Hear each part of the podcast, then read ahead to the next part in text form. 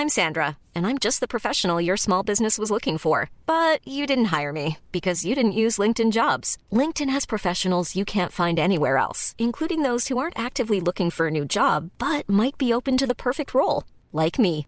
In a given month, over 70% of LinkedIn users don't visit other leading job sites. So if you're not looking on LinkedIn, you'll miss out on great candidates like Sandra. Start hiring professionals like a professional. Post your free job on linkedin.com/people today. À bientôt 17h sur CNews. Merci encore de votre euh, fidélité. Très heureux de vous retrouver une nouvelle fois pour ce nouveau numéro de, de Punchline. On est ensemble pendant deux heures pour faire le point sur l'actualité de ce samedi avec Alexandre Delvecchio. Quel sens du, du timing incroyable, même pas Bonjour, essoufflé. Alexandre. Tout va bien? Très bien. Rédacteur en chef adjoint Figaro, j'ai fait exprès de commencer par vous. Ah oui, voilà. J'essaie d'arriver discrètement. Et non. 5 secondes plus tôt, euh, il n'y avait personne. C'est magnifique. Ludovine de la Recherche, présidente de la Manif pour tous. Bonjour. Toujours à l'heure, bien évidemment, François Pupponi, député territoire de progrès du Val d'Oise. Vincent Jeanbrun, bonjour. Maire LR de La Rose. Merci tous les quatre d'être avec nous dans un instant. Le débat avec euh, eh bien, cet cet homme qui a trouvé la mort hier soir. Les précisions dans un instant avec un syndicat policier euh, de SGP Police. Juste après le rappel des titres, c'est avec Mickaël Dorian. Une trentaine de policiers hier soir dans une discothèque de Rouen. L'objectif, fouiller les clients à la recherche de seringues ou d'aiguilles. Une opération surprise qui a permis de contrôler quelques 80 clients en raison de la vague inexpliquée de piqûres qui touche actuellement des boîtes de nuit, des bars et des festivals dans tout le pays. 250 personnes au total se sont manifestées depuis le début auprès des services de police, se plaignant d'avoir été piqués. Le président finlandais s'est entretenu avec Vladimir Poutine une conversation directe, sans détour et sans contrariété, a déclaré le chef de l'État finlandais dans un communiqué des échanges qui ont porté sur la candidature imminente de la Finlande à l'OTAN. Moscou y est hostile. Vladimir Poutine a souligné que la fin de la neutralité militaire serait une erreur car aucune menace à la sécurité ne vise actuellement la Finlande. Et puis il y a quelques semaines, la Philharmonie de Paris lançait un appel à tous les orchestres de France pour accueillir des musiciennes ukrainiennes réfugiées dans notre pays. Résultat, une quinzaine d'entre elles sont déjà installées dans des orchestres à Paris, Lyon, Metz ou encore Lille. L'objectif est d'en aider une quarantaine. Mickaël Dorian, merci à vous Mickaël pour ce rappel des titres. Je vous disais, cet individu en garde à vue, cette enquête euh, ouverte pour meurtre à Paris. Un homme a été est tué par balle. Ça s'est passé hier soir dans le 18e arrondissement de la capitale. Les faits euh, se sont produits vers les 2 heures du matin. Euh, On est en ligne avec Jean-Christophe Couy du syndicat SGP Police. Merci d'être avec nous et de nous répondre euh, en direct. Euh, Jean-Christophe, ça s'est passé boulevard Clichy, c'est ça? Oui, c'est ça, dans le 18e arrondissement, vers 2h du matin. Donc une rixe de 4-5 individus, et puis euh, le, suspect euh, est en voiture dans un BMW X5. Il s'arrête, euh, il, interpelle les, belligérants. euh, qui lui demandent de, repartir et de dégager. Et puis du coup, il sort un col 45 et il tire une balle dans la tête à un, des, bagarreurs. Voilà. Donc euh, heureusement, j'allais dire qu'on a la BAC, les services de BAC, Brigade anticriminalité, car grâce aussi aux, caméras, on retrouve le véhicule dans le 9e arrondissement. Et puis on monte un dispositif, les collègues du 9e montent un dispositif, interpellent l'individu quand il le voit. Euh, au départ, effectivement, euh, lui aussi perçoit, aperçoit les, policiers. Euh, il sort son arme, il, fige un peu la situation, il part à la courette. Les, policiers derrière le suivent et l'interpellent. Et donc le suspect est arrêté, heureusement.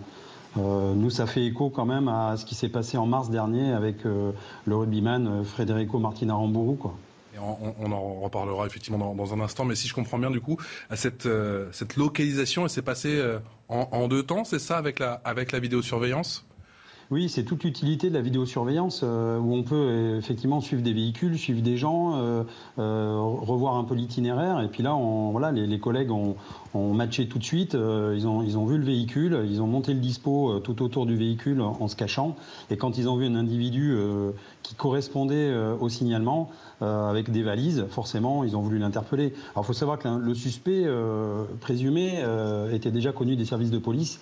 Il avait une fiche de recherche parce qu'en fait, en, mars 2021, euh, il avait été condamné à 140 heures de travail d'intérêt généraux, qu'il n'avait pas fait. Parce qu'en France, effectivement, on est condamné, mais on ne fait pas souvent euh, non plus les, peines. Donc nous, policiers, on est obligé de rechercher les personnes pour qu'elles puissent aller faire les peines, euh, exécuter les peines. Vous êtes en gros obligé de rechercher des, gens qui sont euh, concrètement euh, déjà, euh, recherchés. Est-ce qu'on connaît Est-ce qu'on sait à 17h passé de 3 minutes la, raison de cette rixe ou il est encore bien trop tôt?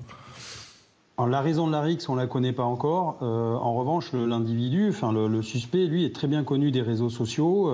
il vient du mouvement ultra droite, complotiste, euh, antisémite, enfin voilà, quelqu'un qui a un palmarès, euh, qui a même été reçu euh, dans une émission télévisée de, où en direct on avait vu qu'on avait affaire à, un taré. Donc en fait, ce qui interpelle nous policiers, c'est qu'on a des personnes comme ça qui sont dans la rue, qui sont capables de dégoupiller, de prendre une arme et de, tirer sur des gens. et en ce moment, on le voit bien qu'il y a des gros soucis entre l'ultra gauche et aussi l'ultra droite. C'est les, deux ultras, j'allais dire. Et sauf que là, on arrive à des, individus qui sont prêts à passer à l'acte et, quelque part qui sont un peu, j'allais dire, euh, euh, qui, voilà, qui n'hésitent plus maintenant à, prendre des armes et, tirer sur les gens pour leur, pour leur conviction. Et ça, du coup, ça vous étonne avec euh, votre expérience, votre carrière de policier On a basculé dans autre chose ces dernières semaines. Vous me parlez justement de cette affaire avec bien sûr l'ex-rugbyman Federico Martina Rambourou. Oui, je pense que la, campagne euh, présidentielle et tout ce qu'on voit actuellement, euh, qui est quand même assez, euh, je trouve que c'est très très violent quand même comme, thème de, campagne électorale. je pense que ça, déculpabilise un petit peu certains individus qui aimeraient passer à l'acte et je pense que ça leur donne, comment dire, on, les recharge politiquement. Vous voyez, ils sont, je pense qu'ils pensent qu'ils ont une mission à remplir, qu'ils sont là pour remplir cette mission et ils sont prêts à passer à l'acte. Euh, après, vous savez, quand vous discutez un petit peu aussi avec les, personnes qui travaillent dans les hôpitaux psychiatriques en France, on se rend compte que pour gagner des lits, on a libéré aussi beaucoup de personnes euh, qui étaient suivies psychologiquement et qui sont maintenant dans la rue, euh, auxquelles on a donné leur posologie, et c'est à eux de, de l'utiliser toute seule. Alors là, c'est pas ce cas-là, mais je veux dire, on a beaucoup de cas un peu psychiatriques qui se baladent dans les rues, et moi, enfin, nous, policiers, on le voit, ça nous interpelle beaucoup. Et on, on voit qu'il y a des gens maintenant qui passent à l'acte pour rien et qui prennent ou des couteaux ou des pistolets et, qui règlent leurs leur problèmes comme ça. C'est en lien avec ce qui a été dit, monsieur le maire? Oui, je, fais un, je, fais un, lien. D'abord, je voudrais saluer euh, les, forces de l'ordre qui, ont fait un super travail parce qu'ils euh, ont pu être extrêmement réactifs, on le voit bien, et, saisir l'individu euh, et le mettre hors d'état de nuire très rapidement. Donc, bravo à vous et, à tous vos collègues.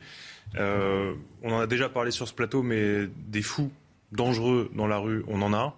on en a qui sont très inquiétant. Moi, j'ai quelques exemples, ne serait-ce que sur ma commune, de personnes qui jettent de, l'essence sur les murs parce qu'il euh, y a des petites bêtes imaginaires qui sont dedans. Il faut absolument euh, y, mettre un terme. Donc ça, ça existe et c'est des gens qui devraient être hospitalisés et on n'a pas les moyens en France. Donc, euh, Monsieur le député de la majorité présidentielle, il va falloir peut-être à un moment donné se, bouger. Et puis, bah, plus largement, on parlait du débat de l'élection présidentielle.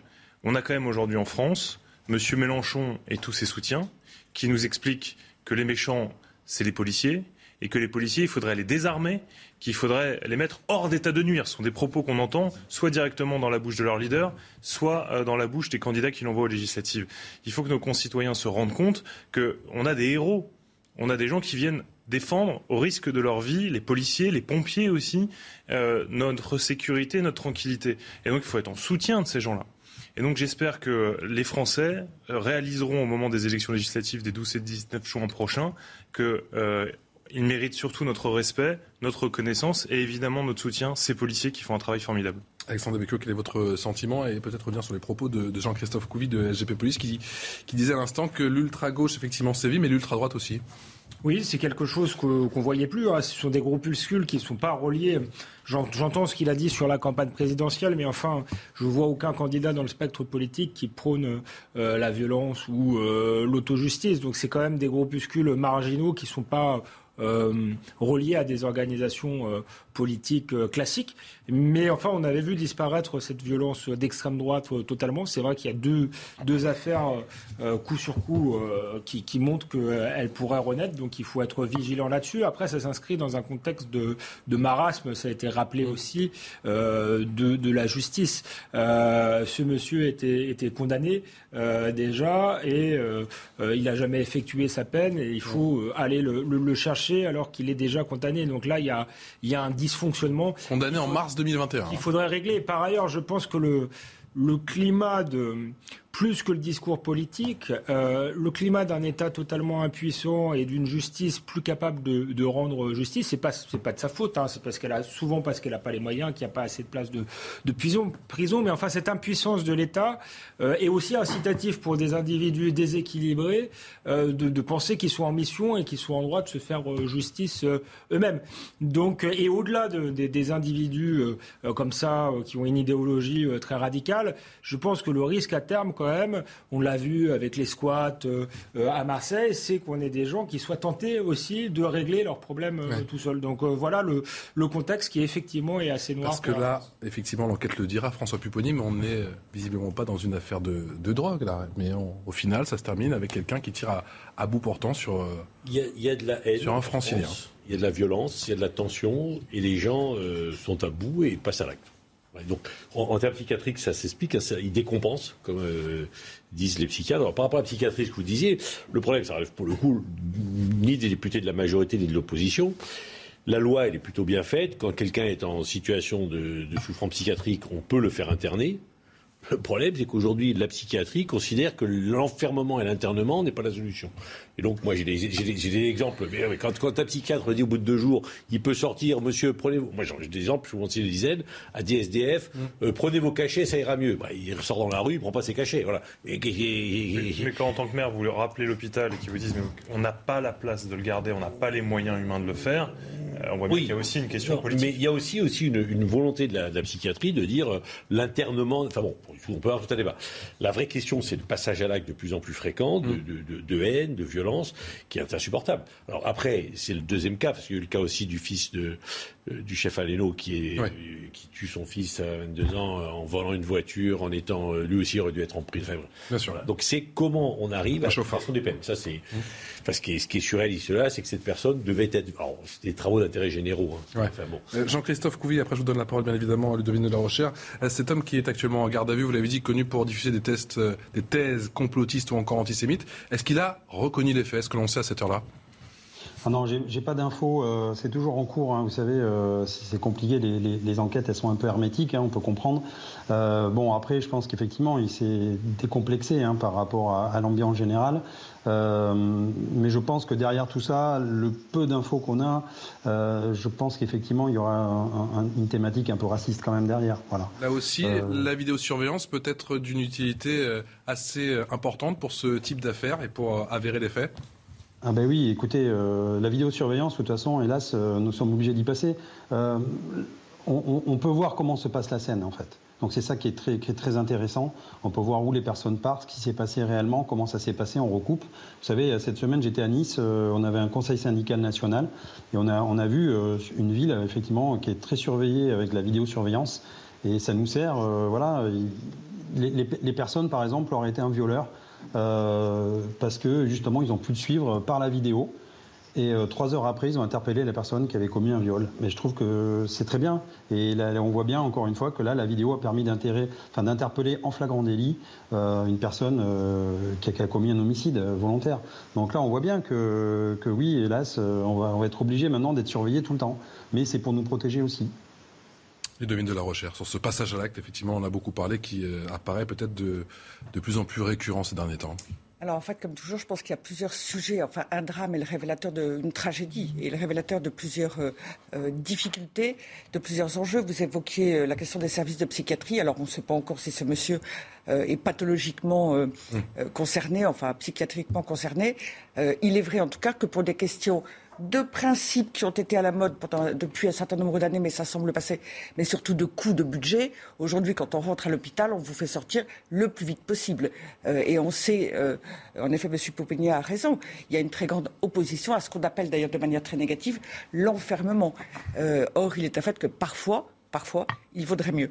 Mais un autre aspect, ou plutôt pour rebondir politiquement sur ce que disait Monsieur le maire, euh, effectivement, dans le programme de Jean-Luc Mélenchon, et j'invite les Français à le lire, euh, c'est extrêmement intéressant et utile toujours d'ailleurs de lire les, les, programmes des candidats ou des partis, il y a carrément la suppression des BAC, des brigades anti-criminalité. Il y a carrément la suppression. Et donc, à un moment donné, où en tout cas, euh, il y a une insécurité extrêmement importante alors, une certaine gauche qualifie ça de ressenti d'insécurité, y compris la majorité présidentielle. Et d'ailleurs, connaître les vrais chiffres de la criminalité en France, on est renvoyé au ministère de l'Intérieur. Les chiffres, on leur fait dire ce qu'on veut. Et quand on regarde les chiffres euh, du site, euh, les statistiques du ministère de l'Intérieur, moi, je ne peux pas m'empêcher d'être très étonné.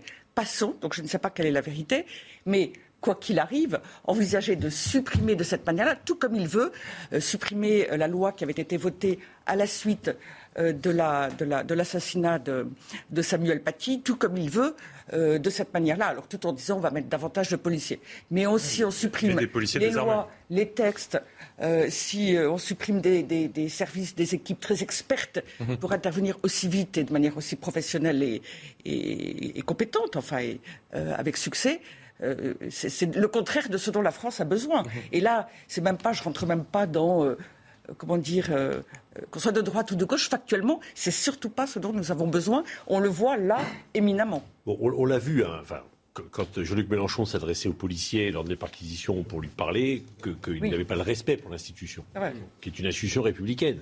Le policier qui était là, il accompagnait des juges dans le cadre d'une opération de police judiciaire. Bah, Respect ni pour la police, ni pour la justice. Ni pour la justice. Moi, j'ai vu des, des, élus, des députés de la France insoumise aller dans les commissariats, dans des manifestations où on criait que la, que la police française était négrophobe. C'est-à-dire que les policiers français se lèvent le matin en disant ce soir j'ai tué un noir. Non mais c'est aussi le discours qui plaît. Euh, mais véhiculer ça avec des jeunes régulièrement, euh, ben, à un moment les jeunes ils finissent par le croire vraiment, des députés le disent. Mais c'est aussi pour draguer un certain électorat, cet islamo-gauchisme qu'a développé au fil des années euh, M. Mélenchon est aussi vraiment pour viser, cibler, draguer un électorat, un certain électorat. Et, ça marche pas et ça marche. Et ça marche pas. Jean-Christophe Couvi, quelle est la situation à, Paris? Est-ce que les chiffres concernant les homicides et, les meurtres sont en augmentation ou pas du tout? Écoutez, on, on, voit bien qu'on a des actions de plus en plus violentes. Alors les chiffres, je les ai pas en tête, hein, mais nous, on le voit sur le terrain. Effectivement, euh, euh, moi, encore une fois, j'écoute un peu ce que disent vos invités et ils ont raison sur l'utilité des bacs. Quand on voit qu'un candidat a voulu euh, effectivement supprimer les bacs alors que nous, on en a besoin, euh, c'est des, fonctionnaires aguerris euh, qui sont entraînés, qui, sentent la police. C'est des mecs, voilà, qui, des femmes, mais je veux dire, qui, sont très utiles. Effectivement, plus on va désarmer la police, entre guillemets, et, plus, plus on va prendre des risques pour nos policiers de police secours. La police secours, elle, intervient à un instant T. La BAC, elle peut monter un dispositif. Le but, c'est même d'anticiper justement qu'il se passe une, agression. Euh, et on voit bien que, bon, voilà, les filles, euh, ils sont en train, eux, de, surtout de, j'allais dire, de, comment dire, d'armer politiquement la délinquance. Voilà, moi ça me gêne. Euh, ça me gêne d'entendre des, choses comme ça. Euh, et on voit bien que nous, forces de l'ordre, euh, il y a des forces du désordre. Voilà. Et certaines personnes ne vivent que parce qu'il y a du désordre. Il faut entretenir ce désordre-là. Bon, ben nous, on est au respect, on respecte les lois de la République, mais franchement, les bacs, c'est hyper utile pour nous et ça fait partie de, la police. C'est dans le programme du parti. merci encore. Et pardon, et l'armement, puisqu'il voudrait désarmer la police nationale en plus des polices municipales. beaucoup d'armes de, maintien de l'ordre. Encore à Jean-Christophe Couvi pour euh, son témoignage et toutes ses précisions, secrétaire national de l'unité SGP. Euh, police FO, merci encore d'avoir été avec nous en direct dans Punchline. Tout de suite au rappel des titres. Le groupe Sanofi condamné par le tribunal de Nanterre en raison d'un manque d'informations sur la notice d'un médicament. Le juge a estimé que le risque de troubles autistiques en lien avec la dépakine était connu du laboratoire et qu'en conséquence, il devait être mentionné sur la notice. Sanofi devra donc indemniser à hauteur de 450 000 euros une famille dont la fille, exposée in utero à la dépakine, est née en 2005 avec des malformations. Emmanuel Macron se rendra à Abu Dhabi demain pour rendre hommage au président des Émirats Arabes Unis, tchèque Khalifa Ben Zayed Al Nahyan, décédé hier à l'âge de 73 ans. Conséquence de ce déplacement, le Premier ministre Jean Castex n'ira pas au Vatican comme prévu, les deux chefs de l'exécutif ne pouvant pas se trouver hors du territoire au même moment. Et puis l'ONU condamne l'intervention de la police israélienne hier aux funérailles de la journaliste Shirin Abu Akleh en présence de plusieurs milliers de Palestiniens, des obsèques marquées par une charge de la police israélienne au départ du cortège funèbre. Le secrétaire général de l'ONU, Antonio Guterres, s'est dit profondément troublé. La police israélienne a annoncé de son côté qu'elle allait ouvrir une enquête.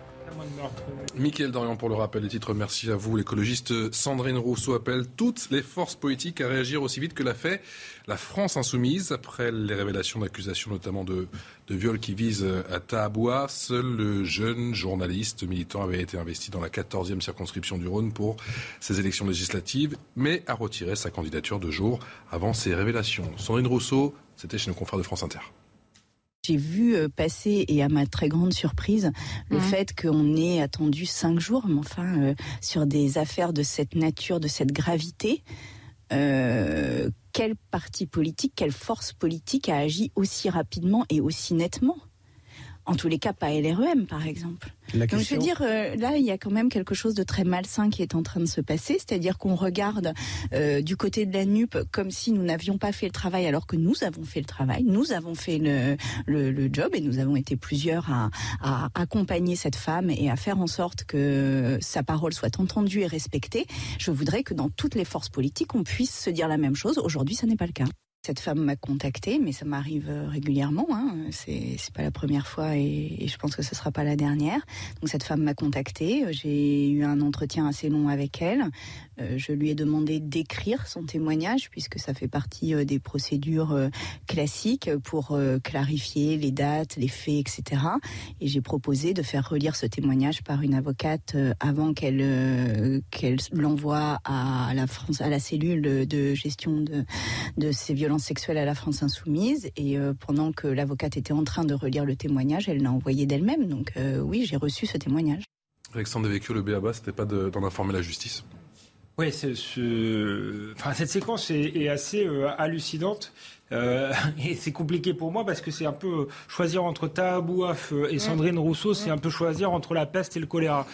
Problème Tahabouaf, au- au-delà de ces Le décor est planté. Ouais, voilà. Au-delà de ces affaires de de- d'agression sexuelle supposée, je pense qu'il faut quand même respecter la, la, la, la présomption d'innocence. Il y avait mille raisons euh, de ne pas l'investir comme candidat avant. On peut rappeler simplement qu'il avait traité euh, une policière euh, d'origine maghrébine d'arabe de, de service, par exemple, qu'il avait crié Allah Wagba, Linda Kebab, son prénom, qu'il avait crié Allah Wagba, fait crier Allah Wagba devant le Bataclan durant une marche islamiste qui qualifiait les lois sur la laïcité de lois liberticides. Enfin, c'est un militant, voilà, qui, qui, un militant islamiste, il faut dire. Et sur Et, et donc ça, c'était. Il nous dit que c'est très éthiquement géré. et, et- et sur l'affaire de Meurs, moi, je vais voir. Alors, y y il y a plusieurs choses. Euh, en réalité, il y a beaucoup d'hypocrisie chez eux parce qu'effectivement, euh, ils ont essayé de l'exfiltrer sans dire pourquoi au départ, puisqu'ils ont fait croire qu'il démissionnait de lui-même parce qu'il était harcelé par des racistes. Or, moi, je savais depuis trois jours qu'il avait euh, cette affaire euh, euh, qui, là euh, qui, qui, qui allait être euh, Révélée. Donc, il y, a, il y a- il y a une tentative d'étouffement. Donc, on peut pas dire que leur, voilà, que qu'ils sont si transparents que ça. Euh, maintenant, en même temps, euh, c'est pour ça que je disais que j'ai du mal à choisir entre Tahabouaf et Sandrine Rousseau, je la trouve effrayante. Euh, effectivement, c'est à la police de gérer ce genre d'affaires.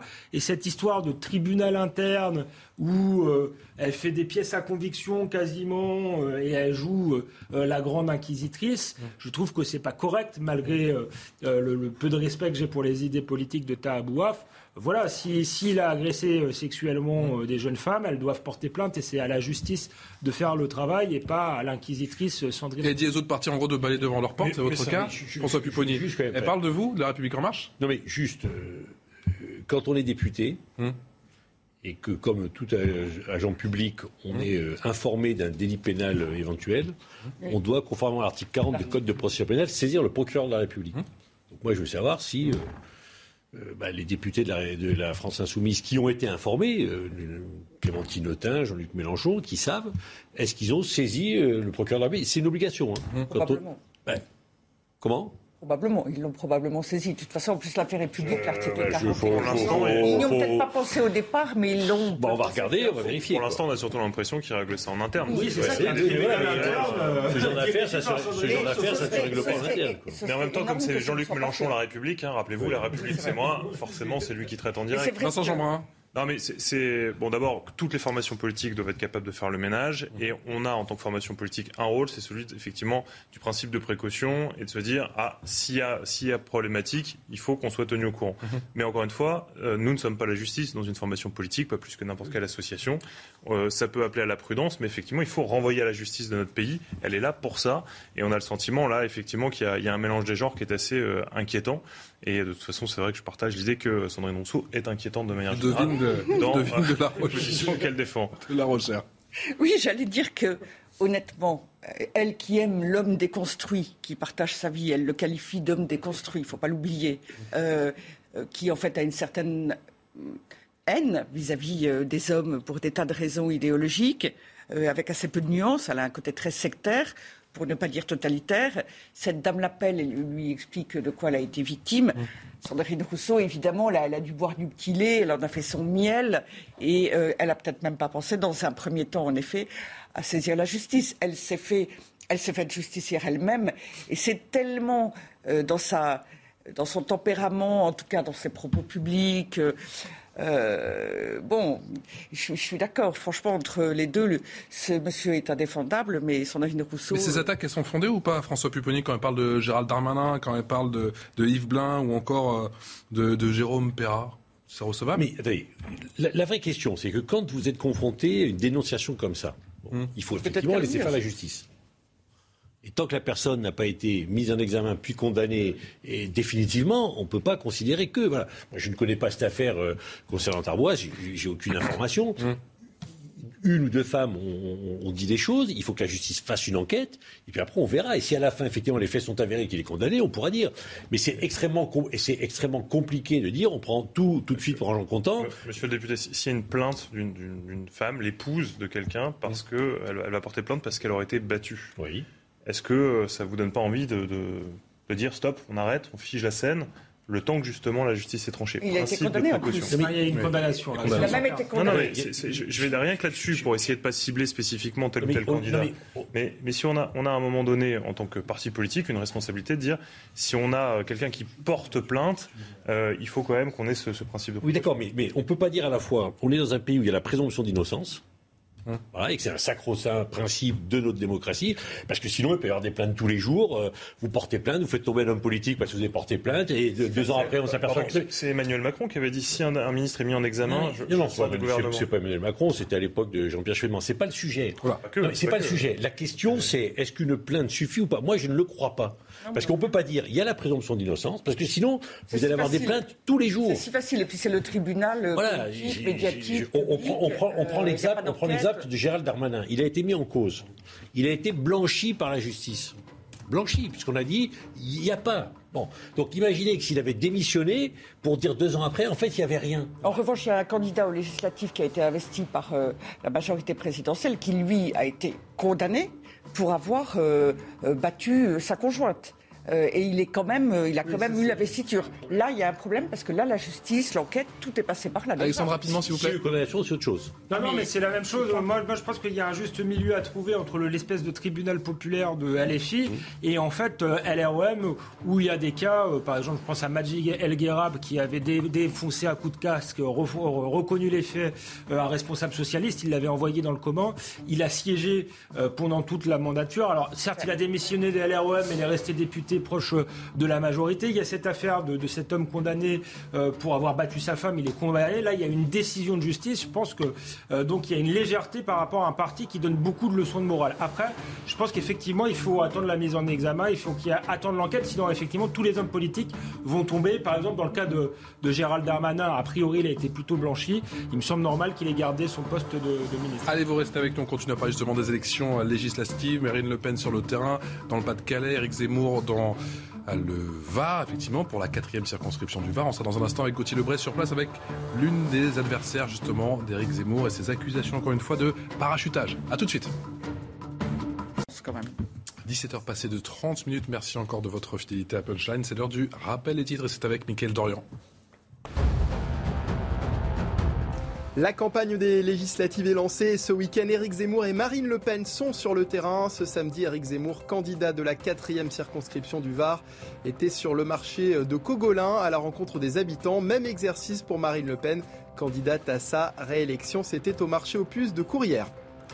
Aux États-Unis, des milliers de manifestants sont attendus ce samedi pour défendre le droit à avorter, un droit menacé par la Cour suprême qui semble prête à revenir en arrière 50 ans après sa décision historique de protéger l'IVG. Quelques 400 cortèges sont organisés à travers le pays, à Washington notamment, New York, Chicago, Austin et Los Angeles. Et puis la finale de la 66e édition de l'Eurovision, c'est ce soir à Turin. Cette année, c'est le groupe ukrainien Kalush Orchestra qui est le grand favori, alors que la Russie a été exclue de la compétition. La France, de son côté, est représentée par le groupe Alvan et Aez, avec leur titre chanté intégralement en breton, Foulen. Michael Dorian, pour le rappel des titres, Éric Zemmour s'est donc lancé dans la bataille pour ses élections législatives les 12 et 19 juin prochains, pas dans la capitale, mais dans la quatrième circonscription du Var. Depuis ce jeudi soir et cette officialisation, le patron de Reconquête multiplie les déplacements sur le terrain, vous le voyez, et répond également aux attaques concernant son parachutage. Qu'est-ce que ça veut dire parachuter? Il n'y a pas de parachutage en France. Euh, euh, nous sommes tous citoyens français, nous pouvons nous présenter tous euh, n'importe où, et, nous sommes tous chez nous. donc il n'y a pas de parachutage ici. Vous savez, c'est une région accueillante, c'est une belle région, c'est une région française, et donc je me sens chez moi et j'y viens depuis des années. donc le parachutage, vous savez, c'est un argument de campagne électorale, mais ça ne veut rien dire pour les gens. Et on va sans plus tarder sur le terrain. Bonsoir Gauthier Lebray, vous trouvez au, Lavandou pour euh, CNews. Vous suivez bien sûr le candidat Reconquête. Euh, cette candidature dans la quatrième circonscription du Var qui fait décidément couler beaucoup d'encre. Hein. Oui, je suis avec euh, la députée sortante de La République En Marche, Sereine Mauborgne. Bonjour Madame la députée. Comment vous jugez l'arrivée d'Éric Zemmour dans votre circonscription qui vient mettre un sacré coup de projecteur? Alors écoutez, je la prends avec toute la sérénité qui s'impose. Euh, je pense que c'est effectivement un gros coup de projecteur pour la circonscription, pour une partie seulement de la circonscription, parce que pour l'instant on a surtout une séquence balnéaire, si je puis me permettre, puisque en fait euh, il est allé surtout dans les villes où il y a la plage. Or la circonscription est beaucoup plus grande que cela, et je pense qu'en un mois il va falloir qu'il apprenne à connaître le reste, et c'est un sacré défi pour lui.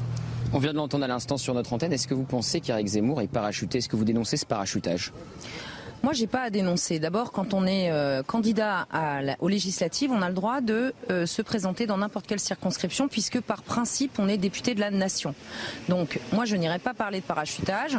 En revanche, sur la question d'un ancrage, il est évident que moi, j'ai un vrai ancrage local.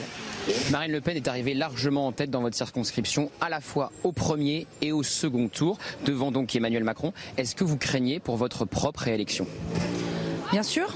D'abord, euh, je pense que les, électeurs ont envoyé un message en disant qu'ils avaient besoin d'être entendus, qu'ils avaient besoin d'être écoutés. Et je pense que c'est pas 50 plus que j'ai envie de faire, c'est 50 différemment.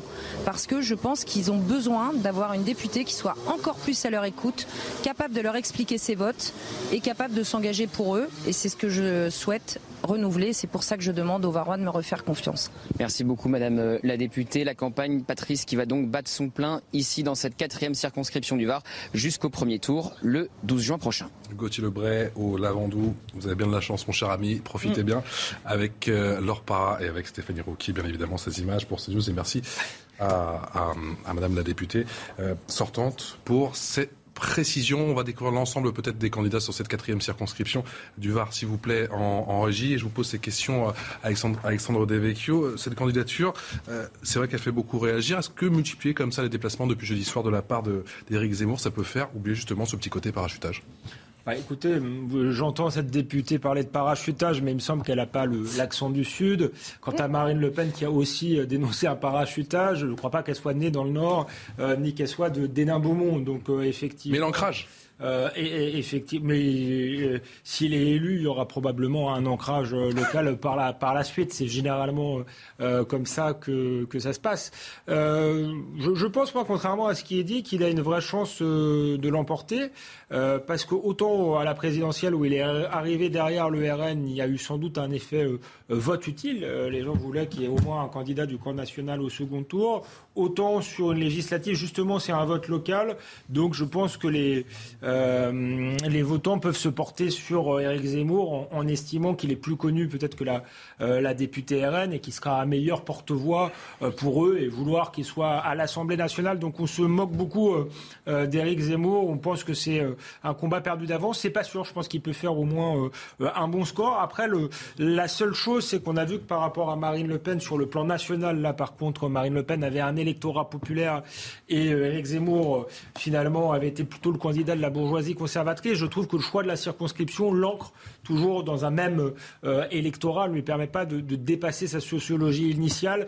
mais en même temps, s'il veut être élu, effectivement, il valait mieux aller dans une circonscription où il avait fait un bon score. On écoute le sentiment de la candidate NUP dans cette quatrième circonscription du Var le programme euh, de d'Éric Zemmour euh, ne propose pas euh, une réponse à la problématique de, de, notre territoire. Oui, bien sûr, il y a le golfe de Saint-Tropez, mais il est loin d'être représentatif de la circonscription. Nous, ce qu'on propose, contrairement à lui, c'est euh, de de mettre en place des mesures qui aideront vraiment euh, les gens en difficulté, socialement en difficulté, ceux qui ne mangent pas à leur faim, ceux qui ont des problèmes de logement parce qu'il y a une grande pression immobilière sur ce territoire, toutes les personnes euh, qui sont vraiment qui tirent le diable par la queue dès le début du mois. Et puis fini les vacances, Marine Le Pen est elle redescendue dans l'arène depuis le, début de cette semaine avec un objectif clair, très clair, 60 députés le 19 juin prochain. Marine Le Pen de retour sur le terrain dans le Pas-de-Calais. Écoutez-la. Écoutez également l'une de ses opposantes, Marine Tondelier, candidate. J'espère que la droiture et que le respect des électeurs est une force, en effet, parce que euh, entre les LR qui se vendent à Emmanuel Macron par un biais ou par un autre, euh, et, la gauche qui se vend à l'extrême gauche, euh, il est clair qu'on est face à, des grandes manœuvres politiciennes que je crois les Français condamnent. Euh, le Rassemblement national n'a pas souhaité du tout entrer dans ces manœuvres. il se présente avec sa ligne politique, ses convictions qui ne varient pas. Euh, et euh, de fait, il respecte ses électeurs. La gauche est ensemble, on n'aura pas à choisir entre vous. Donc ça, il y a un enthousiasme autour de ça. Et surtout, euh, bah, des candidats qui connaissent le territoire. Quand vous rentrez chez vous, vous rentrez à Hélène, à Carvin. Marine Le Pen, quand elle rentre chez elle, elle rentre à Saint-Cloud. Donc il y a un truc comme ça. De, on se rend compte qu'en fait, elle a apporté très peu au territoire pendant son mandat. pour les rénovations des cités minières, pour les problèmes autour de, du site de Métal Europe qui doit être dépollué, tout ça. Qu'elle a-t-elle fait Rien. Et à l'Assemblée, parce que le reste du travail d'une députée, c'est l'Assemblée, elle a rien empêché la politique de Macron rien apporté de nouveau euh, en termes de propositions de loi ou de choses qui ont avancé dans la réglementation. Donc en fait, elle a servi à rien. Et nous, on veut euh, du coup pas une députée euh, fantôme, on veut une députée pour de vrai et c'est ça un peu l'axe de notre campagne. Les LR qui se vendent à Emmanuel Macron, c'est un scandale. Merci de me laisser réagir. Euh, là, Marine Le Pen a essayé de faire un parallèle entre ce qui s'est passé à gauche et ce qui pourrait se passer à droite. À gauche, on assiste à un mariage de, la gauche républicaine avec Jean-Luc Mélenchon. Et moi, je veux vous dire, ce mariage-là, c'est le divorce avec la République. Mmh. C'est le reniement euh, pour les socialistes euh, des valeurs républicaines et notamment la, laïcité. Et pour Europe Écologie Les Verts, justement, le mot Europe disparaît en avec Mélenchon. Il n'y a pas de plus en plus d'élèves qui sont macro-compatibles. Où ça? Où ça? La, République en marche a investi des candidats absolument partout. Vous citez euh, trois exceptions euh, éventuellement de personnes qui effectivement ont fait le choix de se convertir Renaissance, mais on est sur du débauchage. Il y a en l'occurrence pas d'alliance. Et pourquoi il n'y a pas d'alliance? Parce que pour faire une alliance, il aurait fallu qu'il y ait un accord programmatique. Jamais il y a eu la moindre main tendue ou la moindre volonté de la part du, président de la République. Et euh, contrairement à, d'autres candidats qui se parachutent un peu partout en France, la famille politique de la droite et du centre a un ancrage local. Euh, nous sommes majoritaires dans les mairies en France, nous en gérons beaucoup, dans les départements, dans les régions. Et cet ancrage local, il mérite d'être entendu à l'Assemblée nationale. Et moi, j'ai la conviction que nos concitoyens, ils sont prêts à, à prendre le pari du local pour justement créer non pas un contre-pouvoir, mais un pouvoir de contrôle. C'est ça, après tout, le, rôle de l'Assemblée nationale.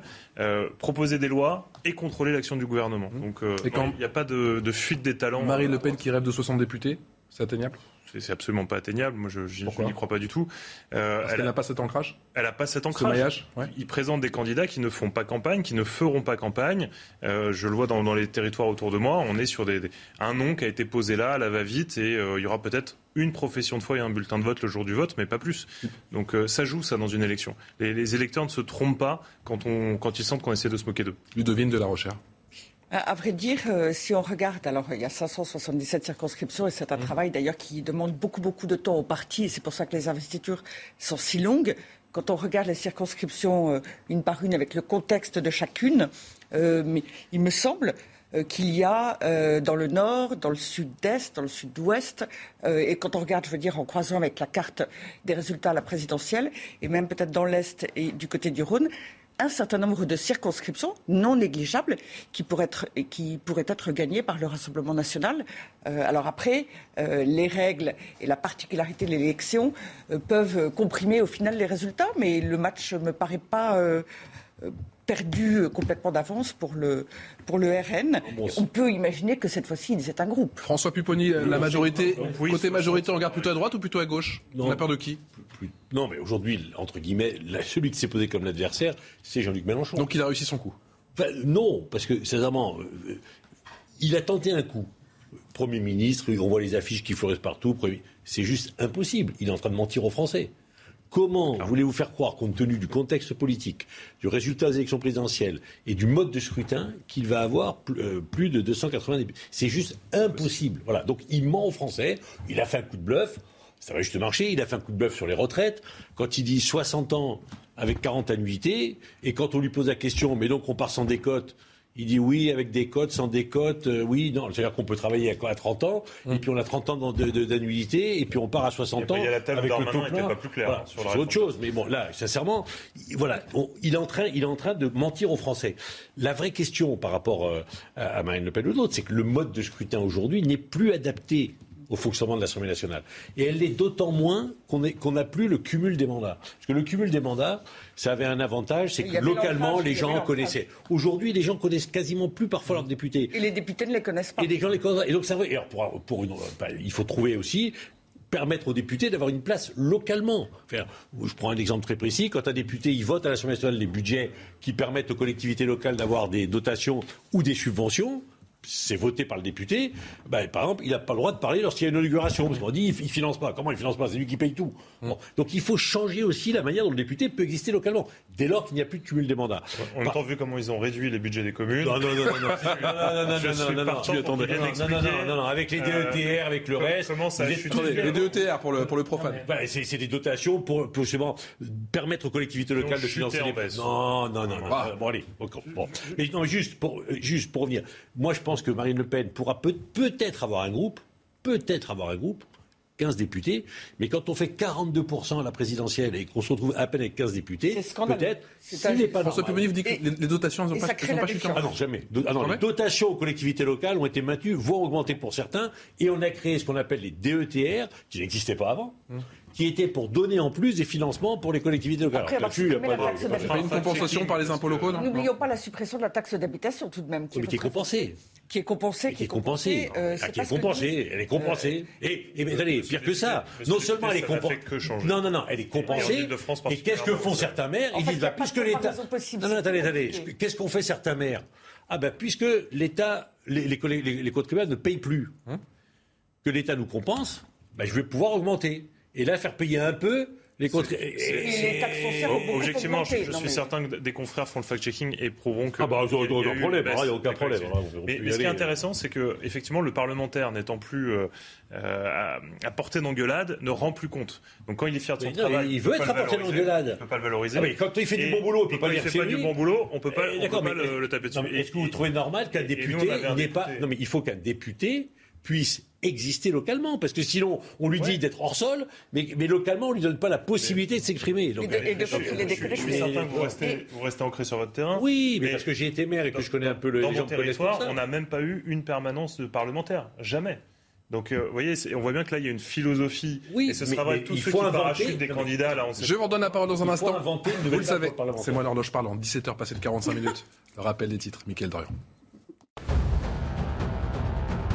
Une trentaine de policiers hier soir dans une discothèque de Rouen. L'objectif, fouiller les clients à la recherche de seringues ou d'aiguilles. Une opération surprise qui a permis de contrôler quelques 80 clients en raison de la vague inexpliquée de piqûres qui touche actuellement des boîtes de nuit, des bars et des festivals dans tout le pays. 250 personnes au total se sont manifestées depuis le début auprès des services de police se plaignant d'avoir été piquées.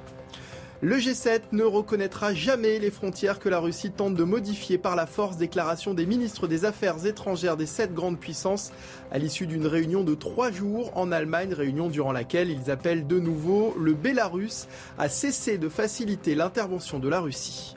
Et puis la Chine n'organisera pas la Coupe d'Asie 2023. Pékin a choisi finalement d'y renoncer. Confronté à une flambée des contaminations de Covid-19, le pays a déjà annulé ou reporté l'organisation sur son sol de plusieurs compétitions sportives et en particulier des Jeux asiatiques prévus en septembre à Hangzhou. Le modèle. Merci pour le rappel des titres signés, comme d'habitude, par Mickaël Dorian. Je vous ai coupé. Euh, non, non, euh, vous m'avez pas coupé. On a fait le, le flash info.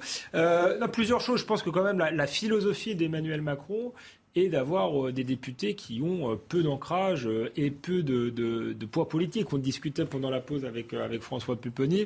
il y a même une charte apparemment de 12 points que les députés doivent, doivent signer pour montrer fidélité à Emmanuel Macron, ce qui leur laisse peu de, de marge de manœuvre. Et je pense qu'Emmanuel Macron va être encore plus rigoureux là-dessus parce que c'est son deuxième mandat, euh, donc il sera un peu plus fragile politiquement et il ne voudra pas voir naître d'opposition interne. Euh, mais c'est vrai que démocratiquement, euh, c'est un peu dommage parce que le Parlement doit être aussi un lieu de débat et puis on a besoin de députés qui ont du poids politique.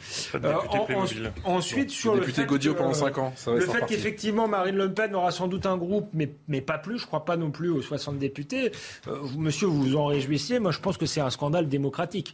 Qu'un parti qui fait 42 et moins de députés qu'un parti qui en fait moins de 5, pardon, il y a, y a, un problème. Maintenant, c'est vrai aussi que Marine Le Pen. Ça, pardon, mais c'est une question de, format de l'élection. C'est pas la même question qui est posée au peuple, donc c'est pas la même chose. Non, mais vous savez, c'est un mode de scrutin. Il y a un front républicain qui est fait contre les candidats du RN. Il faut la proportionnelle. À, chaque fois, il faut peut-être une petite dose de, de proportionnel. Après, je reconnais. Et ça changerait quoi s'ils sont dans l'opposition? Non, parce que. Bah, il y aurait une représentation. C'est normal, normal que 42% des Français soient pas représentés à l'Assemblée nationale. Moi, quoi qu'on pense des idées du Rassemblement national, je pense qu'on ne peut pas s'en réjouir. C'est pas ce que je vous dis, mais je pense qu'il y a une logique d'ancrage local et que le parlementaire, même s'il est député de la nation, parce qu'il fait la loi pour toute la France, euh, la question se pose de dire, bah, moi je viens quand même avec mon bagage local. Oui, mais ce sont des partis qui ont gouverné pendant des années. Si, on, pas si les entrants ne peuvent pas entrer, c'est qu'il y a un problème. Euh, le, le, problème, je, le dis souvent ici, si on n'a pas de groupe, quand on est ce qu'on appelle en temps programmé, par exemple, Marine Le Pen, qui avait représenté quand même un certain nombre de Français aux dernières élections, n'avait même pas le droit de parler. Pas de temps de elle n'a pas de temps de parole. Pas de proposition de loi qui peuvent être présentées. Elle ne peut pas déposer un amendement, un amendement. pour dire, euh, elle, peut, déposer, mais pas défendre. Elle peut quasiment pas. Il y aurait une réforme à faire avec les citoyens. C'est pour ça qu'elle aimerait ces 60 députés pour avoir le pouvoir de saisir le Conseil constitutionnel. Je termine pour aller dans votre sens. Pour aller dans votre sens, je pense qu'elle y met du sien aussi. C'est-à-dire qu'il y a un réel problème euh, hum. euh, démocratique, de mode de scrutin, mais qu'elle a. Enfin voilà, si elle voulait avoir un groupe un peu plus grand, elle acceptait l'alliance avec Rocontet, elle faisait campagne. Déjà, la, stratégie de Jean-Luc Mélenchon, certes, c'est un pari, c'est mensonger, mais c'est quand même beaucoup plus habile. Ah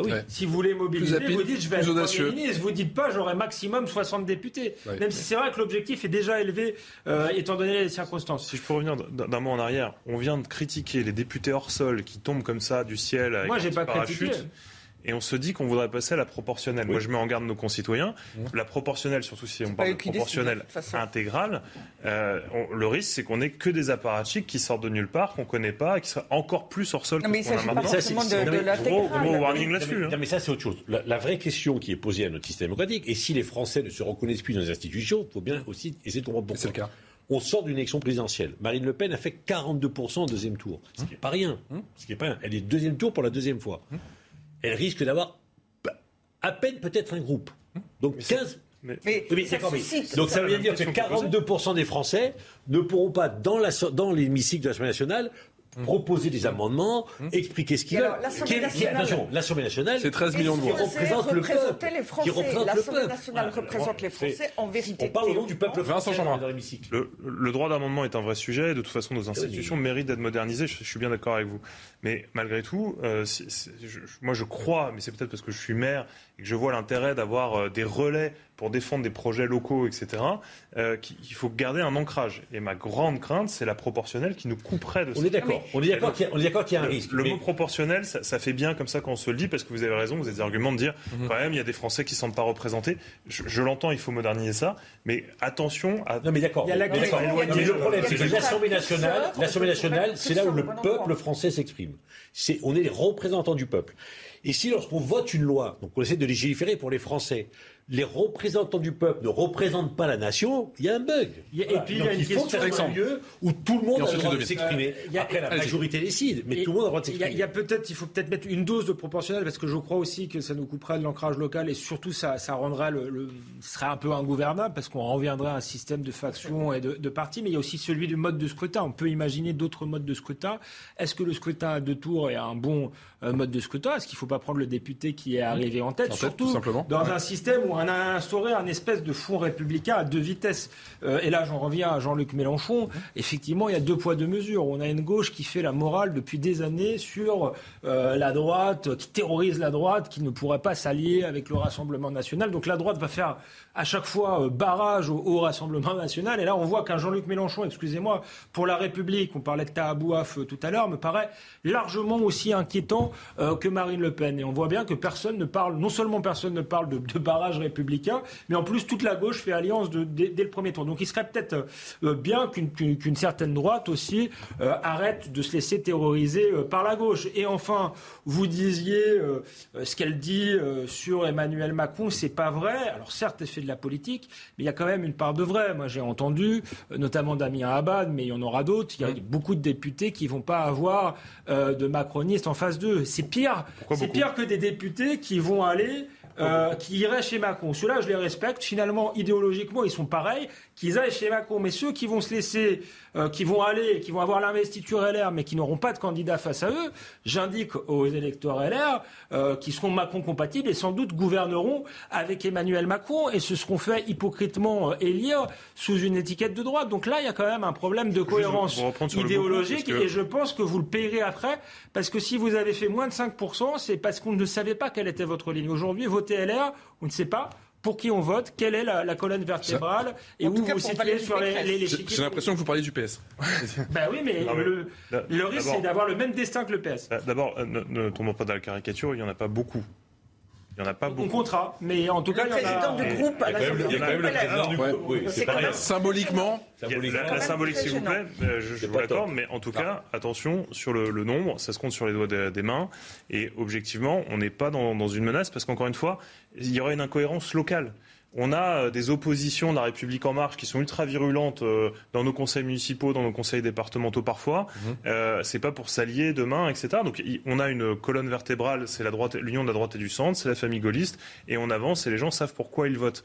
Euh, en l'occurrence, après, euh, qu'il y ait des débauchages individuels, c'est possible, et des, des accords un peu sous le manteau, ça arrive malheureusement en politique. Mais c'est pas le sujet, et ne laissez pas entendre qu'il y aurait euh, en Bah, catimini c'est une, le stratégie- sujet, quand même le une stratégie du parti. Euh, ça a été rappelé, nous ne sommes ni solubles dans le lepénisme, ni dans le macronisme. Nous avons notre conviction et nous allons euh, Mais Ludovine de la Recherche. Allez-y, Ludovine. président de groupe, Damien Abad, en se faisant élire. Alors, euh, moi, moi, je ne suis pas député sortant, donc euh, oui, ça- c'est pas mais le vous, trouverez- vous trouveriez ça normal? Mais, mais je. bah, t- et, et les électeurs, vous croyez que les électeurs euh, veulent avoir un président de groupe qui, euh, en fait, euh, de euh, Le peut-être parti- demain sera ministre mais d'Emmanuel Macron c'est vrai. attendez, s'il vous plaît, Ludovine de la Recherche. Je voudrais quand même, si vous le permettez, Je vous en euh, vous en euh, réagir un petit peu. Euh, D'abord, effectivement, Damien Abad, depuis cinq ans à l'Assemblée nationale et comme président de groupe, euh, pardonnez-moi, et n'importe qui peut, euh, regarder sa fiche euh, sur le site de l'Assemblée nationale. En fait, il s'est fait le plus discret possible, le moins clivant possible, parce qu'il se posait bien la question, apparemment et visiblement, euh, de euh, se donner la possibilité de rejoindre la République en marche au bon moment. Et de fait, en face faire de le lui, procès d'un homme il y a eu des ou rendez-vous. d'une personnalité, Non, c'est mais pas le sujet. Il y a eu des Vous rendez-vous. interpellez sur Non, la non, famille politique de la droite et du centre. Qu'est-ce qu'elle vous fait Aujourd'hui, elle défend. Est-ce que vous permettez, Elle défend son député programme dans son couloir. Allez jusqu'au bout, je vous en prie. Pardon, monsieur le maire. Est-ce que vous permettez? Et donc, comme président de groupe, il avait un rôle crucial à jouer qu'il n'a absolument pas joué. Et maintenant, on en comprend la raison. c'est En face de lui, je vais jusqu'au bout, il n'aura de fait pas de candidat de la République en marche. Et donc évidemment, ça ne peut susciter euh, que l'inquiétude. Et on parlait tout à l'heure du climat en France dans le cadre de cette campagne. C'est vrai qu'entre euh, euh, la proportion, le nombre très important de Français qui votent pour un candidat qui, pour la deuxième fois probablement, aura très très peu de députés, mmh. c'est vrai que toutes ces magouilles électorales, c'est très déplaisant.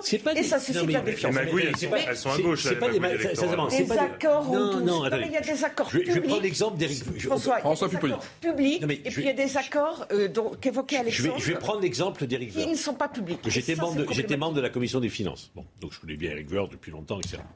Moi, je l'ai vu pendant cinq ans se désespérer, en tant que rapporteur, en tant que président de la commission des finances, pardon, se désespérer de l'attitude parfois d'opposition systématique des députés les, républicains sur des positions. à la limite, Eric Woerth, il a choisi d'être avec Emmanuel voilà, Macron. Donc il, a dit, clairement. Et voilà. et il est cohérent. Il est cohérent. Il est cohérent.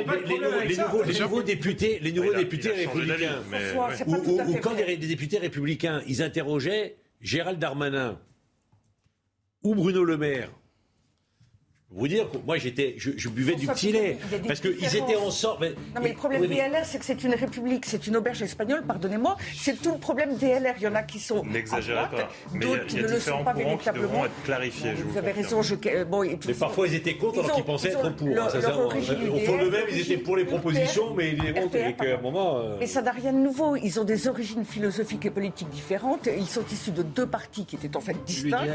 Et aujourd'hui et depuis des années, en fait, c'est à peu près intenable pour eux. Et ça explique aussi leur échec auquel s'ajoutent euh, tous les euh, engagements, les promesses non tenues. Mais je voudrais encore Allez, qu'il n'y a pas je une vous interromps, de se vendre qui extrêmement quelques-uns. C'était simplement en retard. Mais la bonne nouvelle, c'est qu'on se retrouve tous, tous les quatre, tous les cinq, dans un instant. Vous restez avec nous. À tout de suite. De retour sur le plateau de Punchline, merci encore de votre euh, fidélité, merci d'être de plus en plus fidèle à notre euh, émission et à CNews avec Alexandre Devecchio, électeur en chef adjoint au Figaro, avec Ludovine de la Rochère, présidente de la Manif pour tous, François Pupponi, député euh, territoire de progrès du Val d'Oise et Vincent Jeanbrun qui est maire LR de l'AI Les Roses. Le rappel des titres, c'est avec Mickaël Dorian. Piqûre dans les discothèques, opération surprise au thé dansant dans la Loire. La nuit dernière, une trentaine de policiers ont fouillé les clients de cette discothèque de Roanne, tous mobilisés à la recherche de seringues ou d'aiguilles suspectes dans le cadre d'une descente anti-piqûre, mais rien n'a été trouvé. Festival, bar, boîte de nuit, ces derniers mois, des centaines de personnes ont été touchées par ce phénomène. La démission du gouvernement annoncée par erreur. L'annonce a été publiée sur le site internet de Matignon qui a vite dénoncé un problème technique. Depuis le signalement, la page a été déférencée et dépubliée. Seuls les communiqués de presse font foi. Pas de remaniement prévu aujourd'hui. Il devrait avoir lieu en début de semaine. Sergei Lavrov s'en prend à l'Occident. Dans une longue déclaration, le ministre russe des Affaires étrangères a tenté de justifier la guerre en Ukraine, estimant que les pays occidentaux ont un comportement inacceptable et qu'ils mènent une guerre hybride et totale contre la Russie. Et c'était Isabelle Piglot pour le rappel des titres. On écoute justement Sergei Lavrov l'Occident nous a déclaré une guerre hybride totale. Et il est difficile de prévoir combien de temps tout cela va durer. Mais il est clair que les conséquences seront ressenties par tout le monde, sans exception. Nous avons tout fait pour éviter un affrontement direct, mais maintenant que les sanctions ont été lancées, nous l'acceptons bien sûr. Les sanctions ne nous sont pas étrangères. Elles ont presque toujours été là, sous une forme ou une autre. Les politiciens occidentaux devraient comprendre que leurs efforts pour isoler notre pays sont voués à l'échec. De nombreux experts l'admettent déjà, mais jusqu'à présent, discrètement hors de la vue du public, car le dire à haute voix n'est pas politiquement correct. François Pupponi, c'est pas la première fois que Sergei Lavrov se veut menaçant. Est-ce qu'il faut prêter une quelconque attention à ce, ce genre de propos ou pas du tout? Toujours.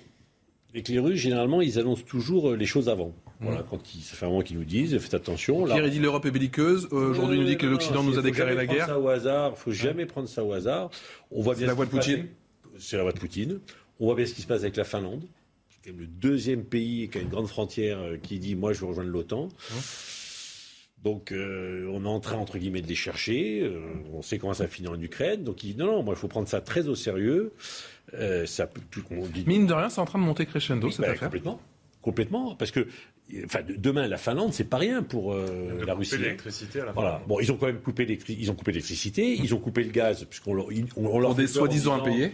Voilà, on leur disait, on, leur dit, on leur dit, on vous fait peur, on va plus vous prendre de gaz et d'électricité et de, de, pétrole. Bah allez-y, pas de problème, ils ferment. Donc on voit bien qu'on est dans un bras de fer et qu'on n'y arrive pas, qu'on s'en sort pas. Que la, que la diplomatie ne reprend pas le dessus. On est toujours dans un, des rapports très belliqueux et c'est très inquiétant. Devine de la recherche. moi, je suis extrêmement frappé dans le langage. Alors bien entendu, l'attaque de la Russie d'un côté, mais de l'autre, tout le langage des pays occidentaux, enfin des États-Unis suivis par quelques pays, enfin par les pays européens et la Grande-Bretagne, parce qu'après il y a tout le reste du monde qui n'est pas du tout sur ces positions et dont on ferait mieux de tenir compte, euh, il n'y a pas il n'y a pas de recherche de la paix, il n'y a pas de recherche de la désescalade, il n'y a pas de recherche d'apaisement, il n'y a plus de recherche de solution.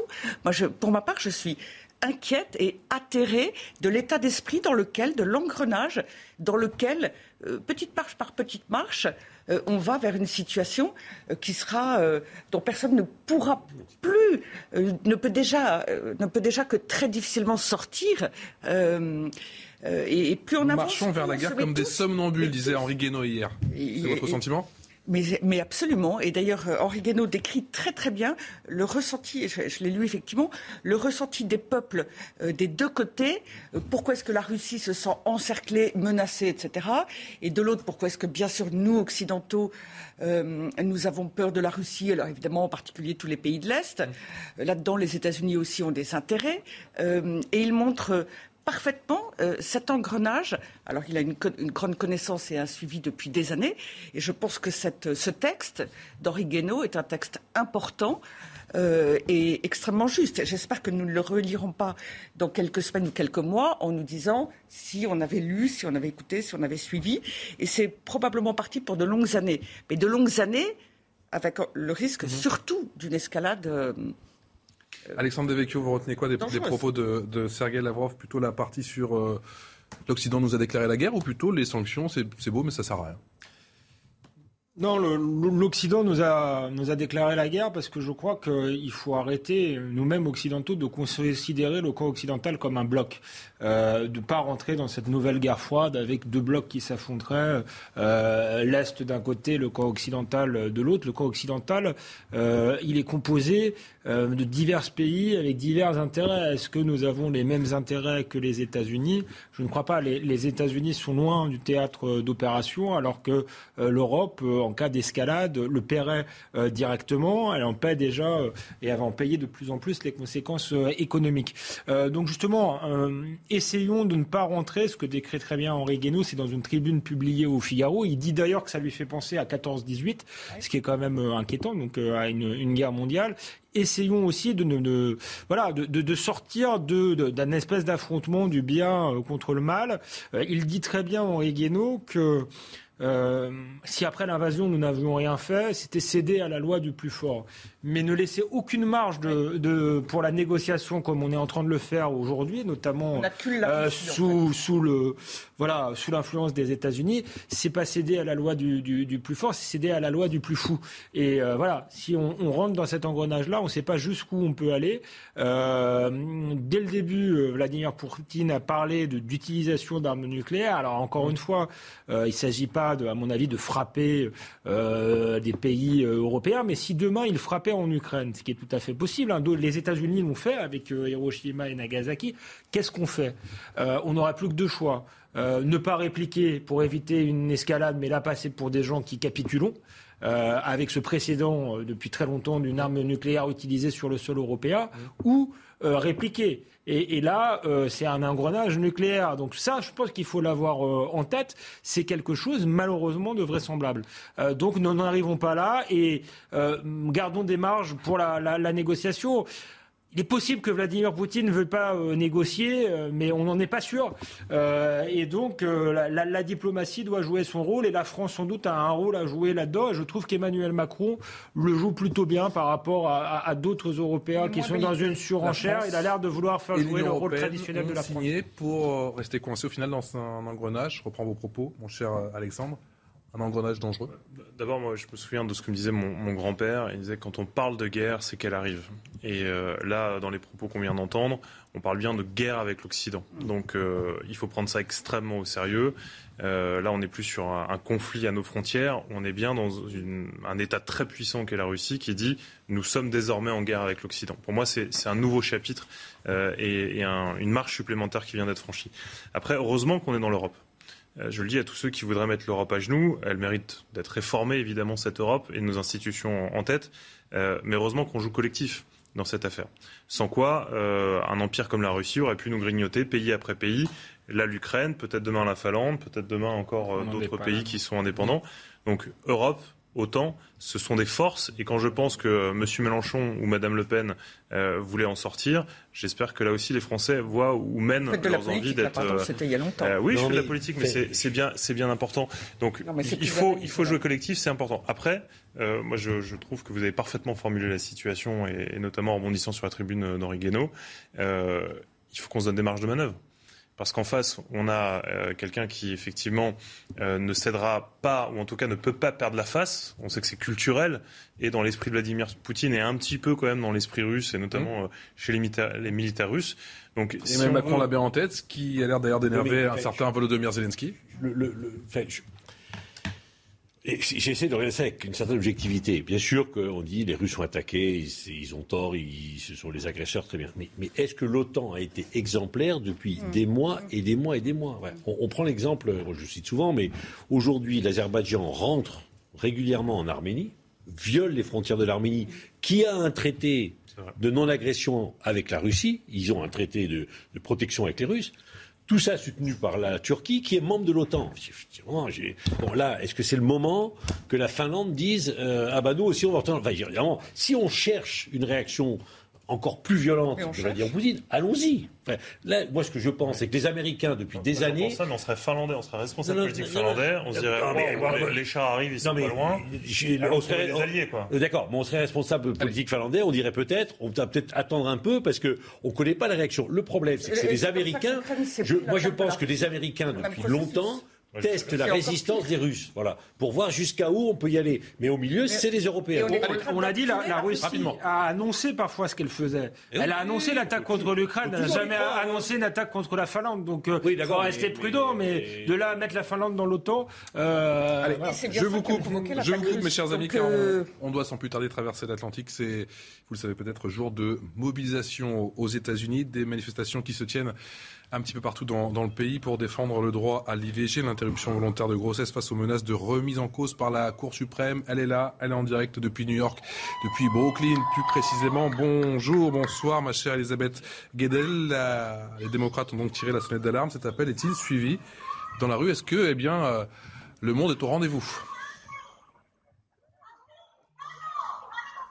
Vous le voyez, les manifestants arrivent par centaines ici à Brooklyn, le chef de la gauche américaine, évidemment à New York, très en faveur euh, du droit à l'avortement. Vous l'entendez, une grande ferveur euh, des manifestants avec beaucoup de slogans en faveur évidemment du droit à l'IVG.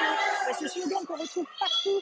Ban stop bodies, qu'on peut traduire par ne touche pas à mon corps, interdiction de toucher à nos corps, très grande ferveur ici, beaucoup de colère. Et puis vous pouvez le voir aussi, il y a des manifestants qui portent du vert en solidarité avec les femmes argentines qui ont initié la vague verte qui a permis la dépénalisation de l'avortement en Argentine. Et puis, vous le voyez aussi derrière moi, le portrait de ceux qui sont mis en cause euh, actuellement depuis le 2 mai, depuis la révélation dans la presse que la Cour suprême américaine voulait remettre en cause le droit à l'avortement, le portrait des juges conservateurs, ceux euh, qui euh, vont se prononcer fin juin, début juillet, on attend leur décision manifestement pour une remise en cause de ce droit à l'avortement. Ils sont sur des, pics euh, les plus conservateurs, au moins cinq, voire si un sixième qui pourrait pencher en leur faveur. Beaucoup, beaucoup de, de colère, de mobilisation, de centaines euh, de manifestations dans tout le pays. Et même si New York est une ville, encore une fois, euh, à gauche, hein, très progressiste, le droit à ne sera pas en cause ici au niveau de la Cour suprême eh bien, les New-Yorkais veulent montrer qu'ils sont solidaires de toutes ces femmes dans le pays qui sont dans des États conservateurs, qui vont peut-être perdre ce droit essentiel pour une partie de l'Amérique. Et donc, c'est la moitié du pays, 26 hein, États seraient prêts à rendre le droit de l'avortement inconstitutionnel, illégal. Et ça, aujourd'hui, très grande ferveur. C'est la plus grosse journée de mobilisation depuis cette fuite dans la presse de mai dernier. Justement, Elisabeth, qu'est-ce qui se dit en ce moment aux États-Unis? Vous venez de nous dire qu'une vingtaine d'États, ça pourrait changer la donne dans une vingtaine d'États, c'est ça? 26 États ont déjà prévu de réduire fortement, voire d'interdire, de rendre illégal le droit à l'IVG. C'est un droit qui n'a jamais été euh, adopté au niveau fédéral avec une loi, comme on peut connaître en France, qui n'y a pas de loi fédérale. Les sénateurs démocrates ont échoué euh, cette semaine à essayer de, donc, de garantir ce droit à l'avortement par une loi fédéral, ça n'a pas marché. Il n'y a pas eu assez euh, de voix. Il y a vraiment deux Amériques, hein, euh, pratiquement une Amérique conservatrice, euh, républicaine, et l'Amérique démocrate. Plus jamais, ce pays est très divisé. Ça va s'accentuer jusqu'à la, la, décision qu'on attend donc fin juin, début juillet de la Cour suprême. Dernière question, Elisabeth. Est-ce que les chiffres de la mobilisation aujourd'hui, notamment dans les grandes villes, vont peut-être, pourquoi pas, peser dans les débats? Effectivement, on attend plusieurs centaines de milliers, voire 3 à 4 millions euh, de personnes dans tout le pays. C'est un petit peu un nombre qui revient, qui serait similaire. Vous savez, juste après euh, l'élection de Donald Trump en 2017, il y avait eu cette grande marche des femmes. On avait atteint les 3 à 4 millions. Donc, euh, les organisateurs, ici, le planning familial, d'autres associations espèrent mobiliser suffisamment de monde pour que ça fasse une voix. Vous savez qu'on va rentrer en campagne des élections, des midterms, des élections de mi-mandat. C'est au mois de novembre. Généralement, déjà, c'est défavorable à la Maison-Blanche, à la majorité présidentielle. Et ça, évidemment, on s'attend à ce que les démocrates perdent encore des sièges. Donc, les démocrates espèrent mobiliser l'électorat euh, de gauche aux États-Unis parce que le combat pour essayer de peser euh, sur les juifs, 5 sur 9 semblent pourtant avoir déjà décidé pour le pays. Merci pour toutes ces précisions, Elisabeth, et encore bravo, effectivement, car il y a effectivement beaucoup d'ambiance. Juste derrière vous, on reconnaît encore une fois votre euh, professionnalisme. Un grand merci. On vous retrouve bien évidemment tout au long de cette soirée sur l'antenne de CNews. On débrief le débat dans un instant, juste après le rappel des titres. C'est avec Elisabeth, non, Isabelle Piboulot.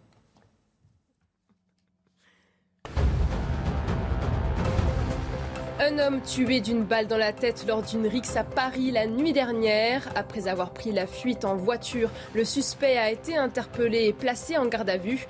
La scène s'est déroulée boulevard de Clichy, dans le 18e arrondissement de la capitale. À la suite d'un différend opposant plusieurs individus sur la voie publique, la victime est décédée sur place. Une enquête de flagrance pour meurtre a été ouverte. Comme chaque année, elle fait son grand retour. La Croix-Rouge lance sa collecte nationale aujourd'hui. Les bénévoles en appellent à vos dons jusqu'au 22 mai. L'objectif est de récolter des fonds pour financer les projets des antennes locales de l'association créée en 1864. Finale de l'Eurovision ce soir et les grands favoris, ce sont eux, le groupe ukrainien Kalush Orchestra. La Russie, de son côté, a été exclue de la compétition. La France sera représentée par le groupe Alvan et Aez avec leur titre Fulen, intégralement en breton. Cette 66e édition se déroule à Turin, en Italie. Isabelle Piboulot pour le rappel des titres et merci encore une fois à elle ces images qui nous parviennent en direct depuis, si je ne m'abuse, euh, Washington DC, euh, la capitale euh, fédérale et ces rues qui commencent à se remplir et toutes ces pancartes, effectivement, cette journée importante outre-Atlantique, ces manifestations pour défendre le droit à l'IVG, l'interruption volontaire de grossesse face aux menaces, nous rappelait à l'instant notre correspondante Elisabeth Guedel depuis New York de remise en cause par la Cour suprême. Ludovine de la Rochère, quel est votre sentiment? Les démocrates, on l'a vu, ont tiré la sonnette d'alarme. Cet appel, visiblement, en tout cas, ça commence euh, à Washington. On a vu également des images aujourd'hui à Houston et suivi dans la rue. Est-ce que les États-Unis peuvent, si je puis dire, revenir 50 ans en arrière? Alors, d'abord, il faut savoir que historiquement, euh, cette décision, elle avait été, elle avait été fondée sur une affaire euh, qui concernait l'histoire d'une jeune femme qui après a révélé qu'elle avait menti. Et donc, on est parti dès le départ sur, un, sur une décision qui euh, qui reposait sur un subterfuge. Par ailleurs, l'avortement aux États-Unis, il est autorisé, il est autorisé pardon, extrêmement tardivement dans la grossesse, de manière classique, à 22 semaines d'aménorrhée, c'est-à-dire 5 mois et demi de grossesse. Mmh. Et euh, cela, cela, explique aussi, entre le droit à la vie euh, et le droit d'avorter, que le débat soit si vif entre ce qu'on appelle les pro-life et les pro-choice. Et il est très vif depuis des années. Il clive profondément l'Amérique. Moi, je suis choquée de deux choses. C'est que d'abord, il faut préciser que si euh, cet arrêt, euh, euh, si les effets de cet arrêt sont supprimés, ça ne veut pas dire qu'on supprime le droit à, avorter aux États-Unis. Ça veut dire que chaque État pourra décider de ce qui concerne l'avortement dans son État. Chaque État aura le choix. Il y en a déjà 26 qui ont dit qu'ils vont, le limiter. En tout cas, ce n'est pas cette décision qui, en elle-même, va faire disparaître le droit à l'avortement aux États-Unis. Précision tout de même un peu importante. Après, on peut respecter la démocratie, mm. le fonctionnement mm. euh, euh, de chacun de, ces États américains. L'autre chose, c'est qu'il y a autour de ce sujet, qui est tout de même, je l'évoquais, la vie euh, l'avortement, des sujets majeurs. Et il y a une hystérie. On a vu une, sénatrice américaine euh, pousser des cris, être dans l'hystérie. Mais euh, s'il doit y avoir un débat dans certains États et des États-Unis, j'espère vraiment, pour eux comme pour la réflexion et l'avenir, que sur un sujet aussi important, les choses pourront se passer de manière sereine. Vous pensez qu'il n'y aurait pas les mêmes cris ici?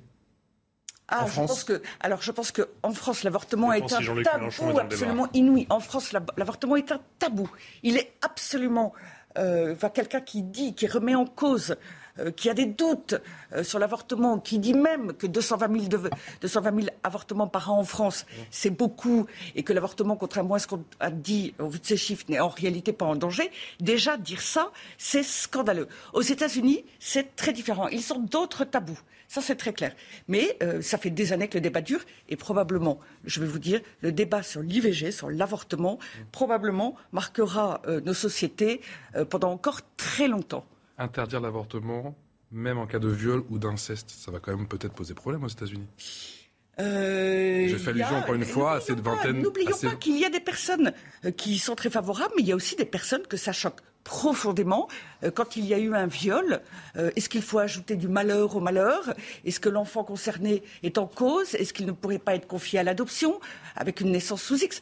Que sais-je? Hmm. Le débat, on ne peut pas Je vous pose la question parce que vous parlez justement des, démocrates et il y a une élue qui, a pris cet exemple. Comment pouvez-vous dire à une fille de 12 ans dans l'Alabama, victime d'inceste, qu'elle ne peut pas avoir droit aux soins qu'elle mérite Non, mais elles disent même qu'il y aura des morts. Enfin, écoutez, il faut sortir de l'hystérie. Le viol, ce sont des cas ultra minoritaires. Il y a eu quand même qui existent, mais qui sont d'abord, première chose, ce n'est pas, euh, enfin, c'est euh, c'est un cas ultra minoritaire. L'autre jour en France, on a agrandi, enfin pardon, on a rallongé le délai pour l'IVG, mmh. qui chez nous est très très différent. Et euh, le motif était, il y a des femmes qui n'ont pas le temps en trois mois d'avorter, alors qu'on peut avorter partout en France. Et donc il faut allonger à 16. Et puis, bah, il y en aura qui n'auront pas, eu le temps à 16, mmh. on ira à 18, etc. On sait qu'on est sur un débat avec des positions très clivées, et moi je regrette le manque de recul, le manque de sérénité sur ce qui reste une question humaine et éthique euh, euh, immense, difficile. Euh, et en France, par exemple, il y a quelque chose qui inquiète les responsables politiques depuis un certain temps, c'est le fait que les femmes, enfin que des jeunes filles de plus en plus jeunes avortent. C'est un phénomène qui est nouveau et qui croit et cela suscite de l'inquiétude. Mais on n'ose pas en parler. Parce que, encore une fois, chez nous, c'est un sujet tabou. Aux États-Unis, ça ne l'est pas, et je trouve euh, que c'est plutôt une chose assez saine qu'il puisse y avoir ce débat. je laisse répondre. je ne pense pas que ce soit un sujet tabou. Je pense qu'il y, y, a une loi euh, historique qui a fait... Euh, qui a beaucoup, beaucoup changé depuis. Oui, qui a beaucoup changé depuis, mais qui fait que, globalement, les Français sont plus que majoritairement favorables à l'avortement. C'était une manière de dire aux femmes, vous avez, vous, le droit de prendre en main votre destin et de décider pour vous-même. Voilà, parce qu'on prend l'exemple. Euh, pour vous-même et pour l'enfant. Oui, oui, oui, oui, pour oui, pour vous-même et pour l'enfant. Oui, oui, la femme, elle a droit de choisir. Non, mais c'est tout. et c'était, et c'était basé dans une libération de la femme. Et, je pense que c'est important. Et on parle exemple des viols, mais, mais aussi des femmes qui malheureusement ne peuvent pas euh, accoucher parce qu'elles sont dans des situations qui font qu'elles ne le veulent pas. Elles ont le droit de décider, y compris pour leur propre enfant y compris. la loi française, le, globalement, on est d'accord que la société française, elle est quand même, enfin, plus que largement favorable. Il n'y a pas de possibilité d'un débat en France. Mais si, bah, on peut, on peut l'avoir, mais, mais globalement, le débat, il a été, je pense, tranché majoritairement. Après que les gens soient contre, on peut l'entendre, mais la loi, elle est là, elle est largement appliquée. En France, on ne peut pas l'entendre. Non, non. Je vous bah, assure. vous savez, on a, on a, eu le débat, on a eu le débat récemment à l'Assemblée sur bah, euh, l'allongement, l'allongement du délai. Hum. Bon, on a eu, on a eu avec une absence massive de députés. Oui, mais on a mais, parce qu'on a eu, mais parce que non, non, non, non, parce qu'on a eu un débat dépassionné. Voilà, on en a parlé sereinement, sans passion, parce que on- voilà, c'est un peu plus. L'opposition n'était pas là parce ne pouvait pas s'exprimer. Non, non, pardonnez-moi, c'est pas vrai. Euh, Les députés, notamment de, de- euh, des Républicains, et y compris des députés qui sont plutôt des députés très courageux sur les sujets de bioéthique et de société, étaient très largement absents parce qu'ils savaient, ils savaient non, que c'est un non, débat non, qui donne lieu à des. Mais des ils n'ont pas, ils ont pas de Mais- problème quand il y a des sujets conflictuels à venir L'avortement est spécifique. Si vous voulez, je ne parle pas de toute façon spécifiquement de l'Assemblée D'une manière générale, euh, avoir des positions euh, éventuellement opposées ou limitatives sur la question de l'avortement, euh, cela suscite une haine, des insultes, euh, une mise à l'écart, une exclusion. c'est- un sujet qui est passionné, effectivement, bien sûr. bien sûr, oui, non, c'est bien plus sûr. que passionné, Mais majoritairement, les Français ont quand même Hein le Oui. sens de. Monsieur le maire. Une interruption volontaire de grossesse, c'est pas anodin. C'est c'est un drame euh, pour tout le monde et euh, notamment pour la, la jeune fille quand il s'agit de jeune fille ou pour, pour la femme quand elles font ce choix. Donc il faut prendre tout ça très au sérieux. Maintenant, on a une, la chance en France d'avoir eu la loi Veil, qui même si elle a évolué, a été euh, euh, quelque chose qui est venu Elle n'est plus la structurer le du débat. tout, en fait. Oui, euh, elle a, elle a évolué, mais euh, ça reste euh, un choix qui est donné aux femmes. Et ce choix, il est fondamental. Comment peut-on imaginer que dans le cas d'un inceste, c'est-à-dire un parent qui a agressé sexuellement un enfant, on puisse demander à cette jeune femme d'aller au bout de la grossesse et de mettre au monde euh, un, un enfant qui aurait été euh, généré par un, par un de ses parents? Moi, c'est quelque chose. Quand je dis demander, c'est pourquoi devrions-nous l'obliger à cela? On doit laisser le choix, et ce choix, il est fondamental. Moi, je trouve qu'on a la chance en France d'avoir une loi qui est bien faite. Il faut euh, la protéger, parce qu'on voit bien, dans ce débat qui est aux États-Unis, qu'il faut protéger euh, la. Alexandre. Je pense que, comme d'habitude, on prend la partie pour le tout. Si on prend euh, le débat sous l'angle euh, de la fille, jeune fille victime d'inceste qui serait. euh, euh, effectivement, c'est pas possible. Tout le monde va être euh, d'accord. Je crois que c'est plus complexe que ça. Euh, Dans les 20 États concernés, euh, il y a sans doute une volonté de limiter un peu la parole à l'avortement, pas de l'interdire totalement. Mais du reste, moi, je le dis d'autant plus trop- tranquillement que je suis favorable à, à- à la loi Veil, mais je ne. Je, je ne comprends pas parfois le regard condescendant qu'on pose sur les États-Unis. C'est une démocratie.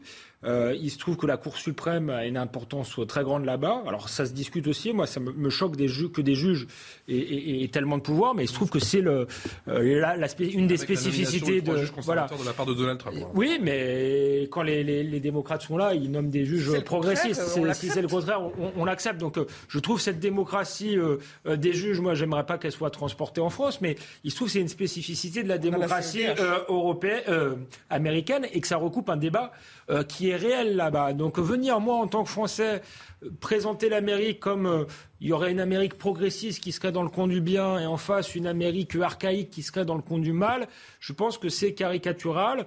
Le débat existe là-bas, parfois pas pour, pour de bonnes raisons, parce que on peut être pour l'IVG, mais pas considérer que c'est un droit fondamental. Moi, je fais partie de ceux qui sont pour, mais quand on m'explique, et ça existe en France, ça existe aux États-Unis, que c'est un droit fondamental, euh, j'ai- du mal avec ce discours. Je pense que c'est une solution euh, qui est proposée dans quelque chose qui reste dramatique. Ça a été rappelé. On sait donc, que les euh, femmes donc, ne euh, pas avoir le choix, justement, concernant leur corps Comment? Mais, mais si, je viens de dire que j'étais pour cette loi-là. Mais, de, mais dire que c'est un droit fondamental, ça présente, ça banalise la chose. Or, je crois que c'est un drame, que c'est quelque chose de complexe, que le débat existe aux États-Unis, donc c'est très bien qu'il existe. Et moi, euh, je me permets pas de dire il y a une Amérique du bien contre une Amérique euh, euh, du mal. Je crois que c'est plus, plus compliqué que ça. Est-ce qu'on est d'accord pour dire que, bien sûr, que c'est un drame absolu et que ce- le choix qui est fait par les femmes est un choix extrêmement compliqué, difficile, mais au moins, enfin, la, la grande avancée par rapport à un droit fondamental, c'est de dire la femme a le droit de choisir. Ça- Mais pense- pardonnez-moi, il y a quand même des points. En fait, je- tout à l'heure, je vous disais, c'est un tabou. Et c'est même tellement un tabou qu'on ne peut même pas en discuter. Je vais vous donner une chose très précise. En France, les étudiants en psychologie n'ont pas le droit euh, de faire de travaux ou d'études sur les conséquences éventuelles euh, euh, de l'avortement. Mais, mais, mais attendez, il n'y a des études que, euh, dans, euh, enfin, que en Australie, aux États-Unis, au Canada, dans beaucoup de pays, pas en France. Et or, ces études montrent notamment qu'on dit c'est un droit de, de la femme, sauf que dans une immense majorité des cas, c'est le petit copain, le conjoint, l'ami, euh, etc., qui insiste. Peut- voyez, voyez votre réaction. Non, mais, non, mais bien sûr que ça peut exister, mais il n'empêche que c'est quand même la femme qui prend sa décision, peut-être parfois contre, mais sa décision, et que ça a été Non, une avancée évidemment. dans une société comme la Mais nôtre. je- je discute pas de et, ça. Et dire dans Je vous certains États aux États-Unis, la femme n'aura plus le droit de choisir. Poser une Non, mais question attendez. sur l'accompagnement, parce que la- femme adulte qui fait ce choix, on peut estimer qu'elle le fait en toute conscience. On a des cas de, de jeunes filles très très jeunes où là il est nécessaire d'avoir un accompagnement pour être sûr qu'elles Mais la loi ne le leur impose Mais plus, le- c'est fini. Et- D'une- part, parce que la loi, elle- c'est plus du tout la loi Veil. hein. En réalité, elle a été entièrement réécrite au fil des années et encore récemment. Et par ailleurs, euh, vous voyez, si, vous, si on lit les études, si on travaille sur les Oui, études mais- scientifiques, eh bien, on s'aperçoit qu'on a plein d'idées préconçues. en- en réalité, mais Allez, vous restez avec Les nous. États-Unis, c'est une pas démocratie. Euh, et donc, si, si on veut pas qu'il y ait de débat, on supprime la démocratie. C'est ça qui me gêne. Bon, sur le plan. on continue à en parler dans un instant. Vous restez avec nous. À tout de suite. que... 18h passées de 33 minutes, on est extrêmement en retard. Chers amis, vous avez été trop long. C'est l'heure du rappel des titres avec Isabelle Piboulot.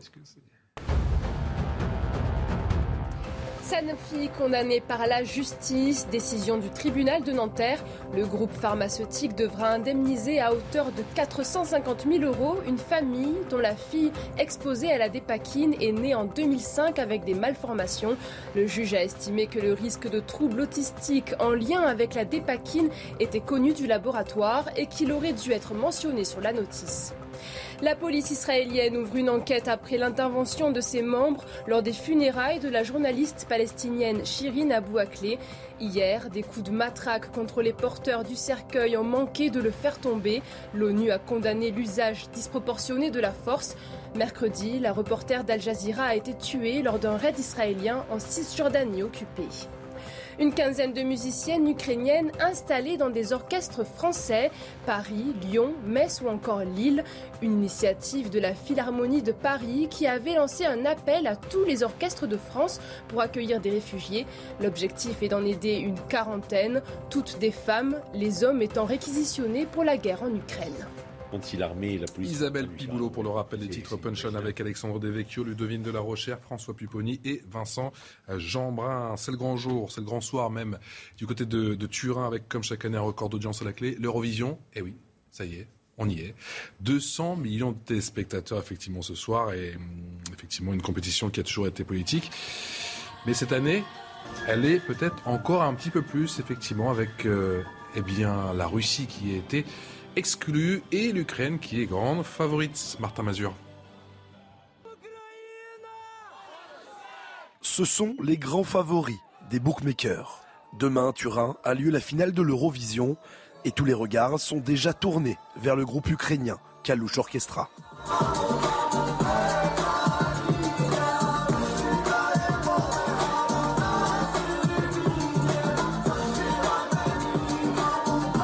Une musique mêlant hip-hop et musique traditionnelle, le groupe souhaite avant tout mettre en avant la culture ukrainienne et apporter de l'espoir en ces temps de guerre. Nous nous sentons ici comme en mission car la culture ukrainienne est détruite en ce moment même. Mais c'est notre rôle de montrer qu'elle est vivante, qu'elle a beaucoup à offrir, qu'elle est unique et qu'elle représente chaque Ukrainien qui souffre aujourd'hui. Pour cette grande finale, le gouvernement ukrainien a donné au groupe une autorisation spéciale pour qu'il puisse se produire à Turin. Ayant rejoint la défense territoriale de Kiev, l'un des membres du groupe est cependant resté au front. Il est toujours sur la ligne de front avec un autre bataillon de l'armée. Nous sommes très inquiets pour lui et nous espérons le voir sain et sauf une fois de retour et qu'il reste membre de notre groupe. Kalush Orchestra devra rentrer en Ukraine dès le lendemain du concours en tant qu'homme en âge de combattre. En attendant de retrouver la dure réalité de la guerre, le groupe souhaite faire briller le drapeau ukrainien. Vincent Jeanbrun, l'Eurovision, c'est pas un secret, ça a toujours été très politique. On l'a vu encore très récemment, je crois en 2016, elle encore plus cette année. Encore une fois avec, euh, avec le dossier ukrainien.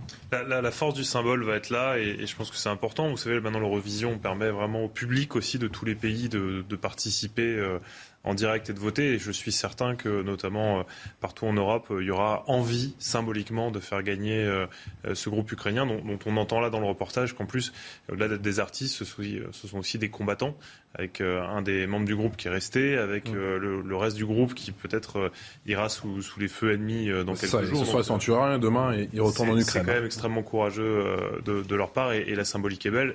Euh, je ne suis pas un, un adepte de l'Eurovision au point d'aller voter à chaque fois. Mais ce soir, vous ferez une exception, je le sens. Peut-être que je ferai une exception ce soir, évidemment. Euh, Je, voterai pour eux si, ça m'est permis, parce que objectivement, ça, ça mérite et la symbolique va être belle.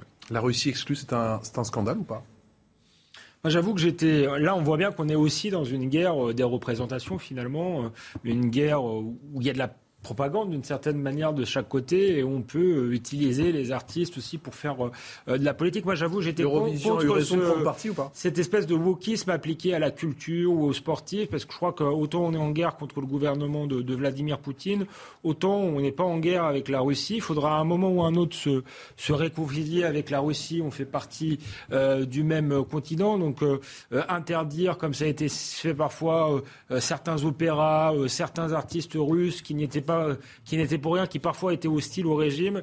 Euh, je trouve que c'est même faire le jeu de, Vladimir Poutine qui aura beau jeu de dire regardez, ils ce sont des démocrates et finalement ils agissent pas euh, comme des démocrates, ils agissent contre la liberté d'expression, la liberté euh, artistique. voilà, quand le, mur de Berlin est tombé, on se souvient de, ces images du violoncelliste.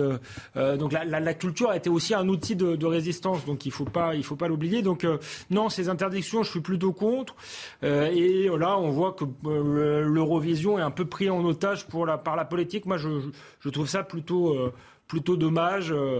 mais c'est vrai que dans une guerre, le, voilà, il y a aussi la guerre de, des images, de, de, la propagande. Ça a toujours, ça a toujours existé. Ce bannissement, il est contre-productif ou pas? Je pense, oui, parce que c'est vraiment, enfin, je me mets à la place des Russes, ils ont le sentiment qu'effectivement, alors ils sont derrière Vladimir Poutine, mais on les sanctionne et on sanctionne un groupe musical qui n'est pas forcément d'ailleurs pro-Poutine, ou une équipe de football qui n'est pas avant, sauf à l'époque quand il y avait le Dynamo de Moscou qui était l'équipe de l'armée euh, rouge.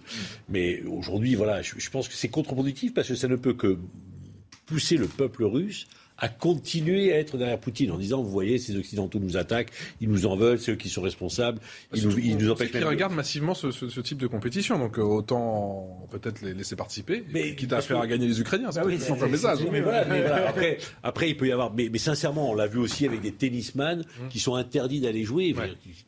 c'est leur sport, ils, jouent, ils font du sport. Je répète, ils ne sont pas forcément pour Poutine, ils ne sont pas forcément pour la guerre. En fait, Medvedev, c'est compliqué. Franchement, euh, mêler la culture, le, sport, mais la culture qui justement est ce qui doit euh, aider, euh, enfin qui, est d'une autre nature, euh, qui, comme vous l'avez dit, a contribué dans bien des contextes à lutter face à des régimes totalitaires. Mêler la culture et notamment la musique à ces questions-là, pour ma part, je trouve cela infiniment désolant. Nous évoquions tout à l'heure le fait que on accule la Russie, on l'a de toutes les, on est en train de sortir la Russie de tous les accords internationaux, des institutions, de l'exclusion de tout. Et effectivement, on renforce le pouvoir de Poutine vis-à-vis de son peuple. Et puis, on mélange tous les plans, tous les niveaux. Il ne faut pas confondre la, culture slave, par ailleurs, et la politique de M. Poutine. Euh, et là, c'est la même chose pour la musique. C'est consternant. Euh, J'aimerais attirer votre attention, regardez sur cette image. Euh, de, manichéisme qui est désolant. On ne peut que se tromper.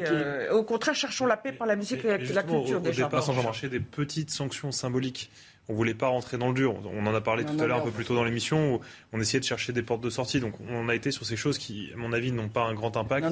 Ou plutôt l'impact négatif d'ailleurs. Mais qui étaient euh, symboliques au départ. Et maintenant, on se rend compte que. Euh, bah, en fait, c'est tout l'Occident contre la Russie. Et là, ça devient compliqué. C'est tout l'Occident contre la Russie. D'une certaine manière, je mets des gros guillemets, c'est facile.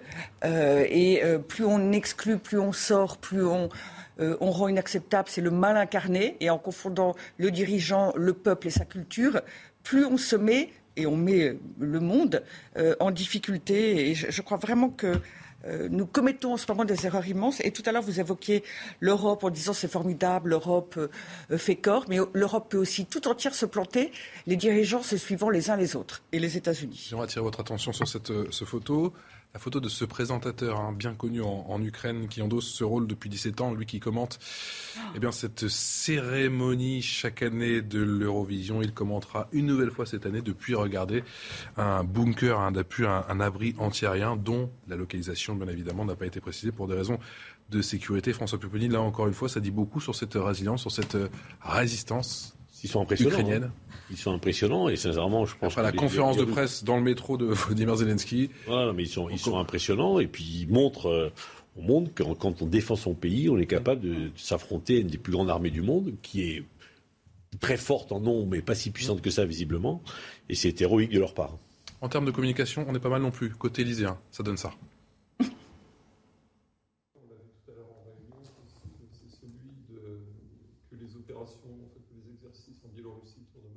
Yes, Volodymyr. It's very terrible what they do. Now they need to kill. Do you have an idea on how many civilians were killed already? No. No, it's clear. It's total war. Yes, total war. Yes. So I think, Emmanuel, it's very important you to speak with uh, Putin and have to stop him. Stop and negotiate. Okay, but which means you're ready to you're ready to sit down around the table and start negotiating. Of course. Okay. We have to. Of course, we have to. Est-ce que tu mesures bien toutes les conséquences militaires et diplomatiques de ce que tu as engagé? Donc ma question est simple. Est-ce que tu es prêt à réengager des discussions, mais dont le préalable est un cessez-le-feu? De la part de la partie russe Parce que je ne sais pas de discussion qui se fait sans, un cessez-le-feu au préalable. Livrer ses coulisses, est-ce que c'est de bon ton? Enfin, Ça a été livré hier soir à 18h, c'est la partie 3 effectivement sur... François Pupponi a, a signé la charte, donc Non, il, est- je- il a, il La charte en 12 Donc, points Joker, donc Joker. Donc, non, non, mais je suis pas sûr. Je suis pas sûr. Je suis pas sûr parce que. Je suis pas sûr parce que bon, à la fois ça montre un président. Ça a été livré hier à 18h, mais quand même, Et je euh, suis pas sûr que parce qu'on est- on n'a pas toutes les discussions, on nous montre ce qu'on veut. Voilà, je, je, je suis pas sûr. Non, mais on en a plein, ça dure 45 J'ai minutes. toujours été très sceptique sur cette communication politique euh, qui met en scène. Alors, bon, on connaît pas tous les tenants. Je- Je vais poser la question à quelqu'un qui a, qui a pas signé la charte. Voilà, Devecchio. c'est- merci, euh, cher Patrick. Non, mais j'ai envie de dire que c'est un peu du Vladimir Poutine. Pardon. hein. Euh, alors, effectivement, je dis pas que Emmanuel Macron mène la, la même politique. On est dans un État démocratique, mais là, c'est des techniques de propagande qui rappellent euh, les, les États quasiment euh, dictatoriaux. C'est du culte de la personnalité. Il me semblait que la, la diplomatie, c'était censé être feutré. en même temps, certains Français faire vont dans dire qu'ils rêvent d'être des petites souris et de voir ce qui se passe euh, dans les donc, couloirs euh, de J'ai dit du bien d'Emmanuel Macron sur, le, sur sa gestion de la crise russe. Je trouve qu'il est moins Ouais. belliciste que d'autres, plus mesuré, euh, qu'il essaie de, de faire parler la, la- la voix diplomatique et la réseau, mais de se mettre en scène, euh, de se servir de l'Ukraine pour mettre en scène sa propre gloire, je, je trouve que pour le coup, c'est pas très glorieux. Le, le Vincent con- Jeanbrun. le conflit n'est pas terminé. On, on nous livrerait ces images. Déjà, je trouverais ça un peu exagéré. euh, quelques mois après un cessez de, de- le feu ou la paix, pour dire regardez, j'étais quand même pas pour rien dans cette affaire. euh, déjà, ce serait un peu gros. Mais là, en plus, on est en période électorale, donc euh, personne n'est dupe. C'est évidemment pour favoriser ces candidats législatifs qui nous sort le côté chef de guerre, regardez qui je suis, ce que je fais, etc. Et le tout avec, franchement, euh, on, croirait une mauvaise série, quoi. Enfin, c'est- dommage. Et encore une fois, je, sépare la critique sur le, le volet com de la gestion d'un président de la République qui est dans son rôle en tant également que, président du Conseil européen, mais euh, c'est peut-être un peu exagéré, c'est pas le bon timing. Je devine de la recherche. Je vous montre un autre extrait dans un instant, juste après le rappel des titres. Emmanuel Macron à Abu Dhabi. Demain, le chef de l'État exprimera son soutien à Mohamed Ben Zayed, fraîchement élu président des Émirats arabes unis suite au décès de son demi-frère. Sheikh Khalifa est mort hier à 73 ans. Un déplacement qui en empêche un autre. Jean Castex n'ira pas au Vatican comme prévu. Les deux chefs de l'exécutif ne pouvant pas se trouver hors du territoire en même temps.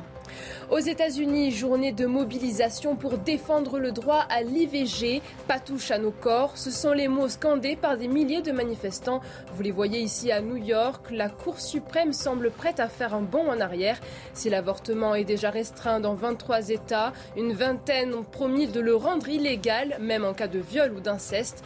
Près de 450 cortèges sont organisés à travers le pays.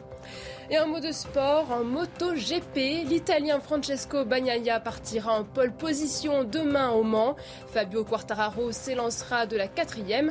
Le Français tentera de devancer l'Espagnol Alex Espargaro, son plus proche rival au championnat du monde. Départ prévu à 14h.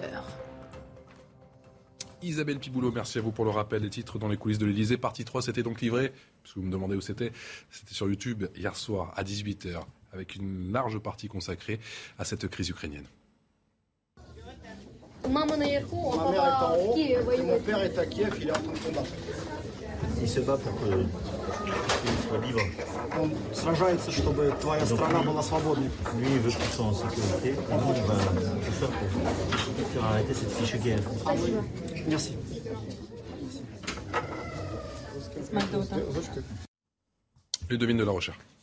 Écoutez, toutes ces images, elles sont un montage. Donc ça veut dire euh, d'un certain nombre d'images qui ont été faites. Et donc euh, dès le départ, ça veut dire qu'il y a eu des caméras pour filmer Emmanuel Macron, enregistrer les conversations, puis on a préparé un montage. Honnêtement, je trouve cela atterrant. Je trouve ça atterrant. On est autour de la personne d'Emmanuel Macron, en effet, dans un contexte où on attendrait le plus haut professionnalisme et de se préoccuper uniquement de la guerre et euh, de, de la recherche de la paix. Mais non, il y a l'aspect com préparé et envisagé pour plus tard. Honnêtement, je, suis vous dites qu'il est trop secret. Non, non, pas, en la matière. Non, non, certainement pas en la matière. Et par ailleurs, ça me fait penser en termes de communication, parce que quand même, une grande partie de l'énergie d'Emmanuel Macron, et, là, ça le montre encore, est consacrée à sa communication, pas la communication de la France, sa communication, ça n'est pas pareil. Euh, et euh, là, on attend, tiens, on voit une horloge, justement, euh, on attend depuis des jours et des jours, et le suspense est entretenu et c'est retardé, la nomination du nouveau Premier ministre et de son gouvernement. Et pourquoi attend-il aussi longtemps? Pourquoi attend-il aussi longtemps? Pour une question de communication, pour une question euh, d'agenda. Mais moi, je croyais que quand on a été élu ou réélu, ouais. on se précipitait pour travailler pour la France, euh, pour, disait-il, euh, la relance, pour euh, agir. Il y a urgence, il faut revoir, il faut faire des tas de choses qu'il n'a pas faites pendant son premier quinquennat. voilà. Mais là, c'est l'immobilisme. Non, non, la- François Pupponi, le Macron nouveau est arrivé, non, mais allez, en termes de la- com, la c'est la grande même ligne- chose. enfin, Non, attendez, mais juste- c'est- là-dessus, juste ça Incroyable. Ça, c'est l'Élysée. en, en période de campagne, au moment où on, on- on a tous les parlementaires en marche qui, qui sont il alors c'est vrai que juridiquement, il y a eu le débat, y compris pendant la présidentielle, et que ça a été tranché par la Commission nationale de campagne en disant le président qui a été réélu et qui lui n'est pas en campagne a le droit de communiquer. Ça, ça pose mais ça, contraire. juridiquement, moralement, on peut.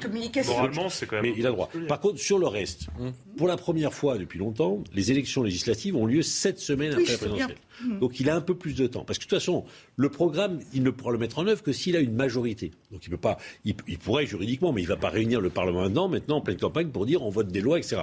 Donc là, il Non, mais il n'y a prend. pas que les lois. Surtout les lois, il finit par y en avoir mais trop. Il a pas du que les temps, lois. sincèrement, il est quand même, il est quand même au travail depuis qu'il a été élu. Il n'a pas arrêté. Et là, il va nommer son premier ministre en début de semaine, et on aura un gouvernement qui sera un gouvernement entre guillemets provisoire. Bien sûr, puisqu'il faudra attendre le 19 juin la nouvelle Assemblée Mais nationale. pourquoi attendre Mais, attendre pa- mais parce qu'il a quand même le temps de prendre. Ça, vous verrez bien. Il a eu des mois et On va des lui mois laisser la. j'ai- signé la charte et donc je ne peux pas divulguer les choses. Ah, mais- oui. Non, mais- On revient toujours à cette fameuse charte. Euh, François, il a eu des mois et des mois ou des semaines et des semaines euh, pour euh, identifier. Il a dit il y a 15 jours qu'il connaît le nom du successeur de M. il, a, Castex. il a le droit d'avoir son tempo aussi et de, et de faire entre guillemets un, que- un peu de politique. que- Il, a, il a le droit aussi. Il a besoin aussi d'avoir une majorité. que ça, mais il le a be- problème. oui, il fait de la politique. Oui, c'est un homme politique. Il a besoin d'avoir une majorité dans un mois pour pouvoir mettre en œuvre son programme pour lequel les Français l'ont élu. Pardonnez-moi, il ne doit plus être dans les calculs politiques. Je- on voit l'état de la France. il est obligé. Il est le chef de l'État. s'il n'a pas de majorité, il ne peut pas mettre en œuvre le programme pour lequel il a été élu. Donc laissez-lui faire un peu de politique. C'est le calendrier électoral qui est celui-là, Il qui pose un problème d'ailleurs. Moi j'ai toujours été pour des élections à mi-mandat qui permettraient justement au président, dès qu'il est élu, de pouvoir travailler Mais avec sa majorité. La situation de la France est telle que euh, ce montage qui a été diffusé Ah, Mais par ça c'est autre chose, on en peut en Euh, parler. Non, mais c'est le- le- le- mais vous dites qu'il a pris une semaine. Il l'a pas vu, François il l'a pas Premier vu. Il l'a pas vu. Ça, ça- ça fait déjà. euh, Ça fait, euh, ça fait une. chaque jour qui jours. passe, la France s'enfonce un peu Non, mais plus dans un certain nombre de Il a un problématiques. gouvernement, mais il a un gouvernement. Il a un gouvernement. Aujourd'hui, la France est- n'est pas sans mais gouvernement. il a il commencé un nouveau quinquennat. tous dans le rang. Castex, il n'est pas en Alors, campagne, il est surtout, Premier ministre. il a commencé, un nouveau quinquennat. Il eût été normal qu'au lieu de réfléchir à des tas de calculs, il nomme et il commence. Pour le moment, ça n'est pas le cas. Et ce qui me gêne, c'est qu'en effet, euh, le gouvernement pourrait être aux affaires, M. Castex, etc. Mais il est aux affaires. Non, les gouvernements, les, les- la plupart des ministres sont en campagne. Mais ce qui me gêne, ce qui me gêne, c'est ce recul permanent sur euh, l'intérêt politicien et les calculs politiciens. Oui, il est c'est- élu pour la deuxième fois, mais- il pourrait s'en libérer non, un il- a besoin est d'avoir une majorité. C'est-à-dire qu'objectivement, ce travail-là, ça devrait être un travail de journaliste. Bah oui. Que le président de la République soit suivi par des caméras, qu'on voit les coulisses et que les, les médias s'assurent que justement il y, a, il y a une déontologie dans ce qui sera présenté. Disons qu'il a choisi son réalisateur. Et que ce sera diffusé au bon moment. Euh, là, on est totalement Non, dans son que- rôle et c'est à son honneur d'ouvrir le, le palais de l'Élysée et de, de qu'un faire en sorte président de que la les citoyens communication, c'est pas le premier. hein. Non, mais là, c'est ultra personnalisé. Non, mais là, c'est pas là, là, là, c'est les coulisses de- de- d'une diplomatie qui devrait être secrète. D'ailleurs, je C'est autre chose. Là, là, non, mais quand la même, chemise est ça peut même avoir des, conséquences euh, graves. Et ensuite, euh, effectivement, moi, c'est quand même une pratique euh, très macroniste, c'est la désintermédiation. C'est-à-dire qu'il a fait une campagne où il, a refusé dans un premier temps quasiment toutes les, les interventions. Il produit ses, ses propres images. Je disais tout Les à vidéos, l'heure. sortaient, les, sous- les vidéos sortaient tous les vendredis. sous hein, forme de, de, 18 de boutade que c'était Poutine et que c'était le culte de la, de la personnalité. C'est exactement le procédé euh, utilisé dans les régimes euh, pas, pas, pas démocratiques. Donc, euh, donc oui, une, une forme de, de propagande qui est, euh, qui est gênante, je trouve. Attention, Après, moi, je lui en veux pas de pas avoir nommé son... euh, son gouvernement. Je crois que ça révèle surtout chez lui plus qu'un calcul politicien une forme de sadisme. Je, je plains journalistes. ministres euh, pour les journalistes. Pour les je pense qu'il est, il- mais bon, il- les il ministres les là, met à l'épreuve. ils sont à l'épreuve. Je pense qu'il y a un certain nombre qui se demandent s'ils vont être jetés euh, ou pas, ou repris. Euh, et, et donc voilà, c'est c'est aussi euh, la méthode Macron. Dernière euh, question. Un peu de sadisme. euh, Est-ce que François Pupponi, ici présent, connaît le nom de la Première ministre? Non.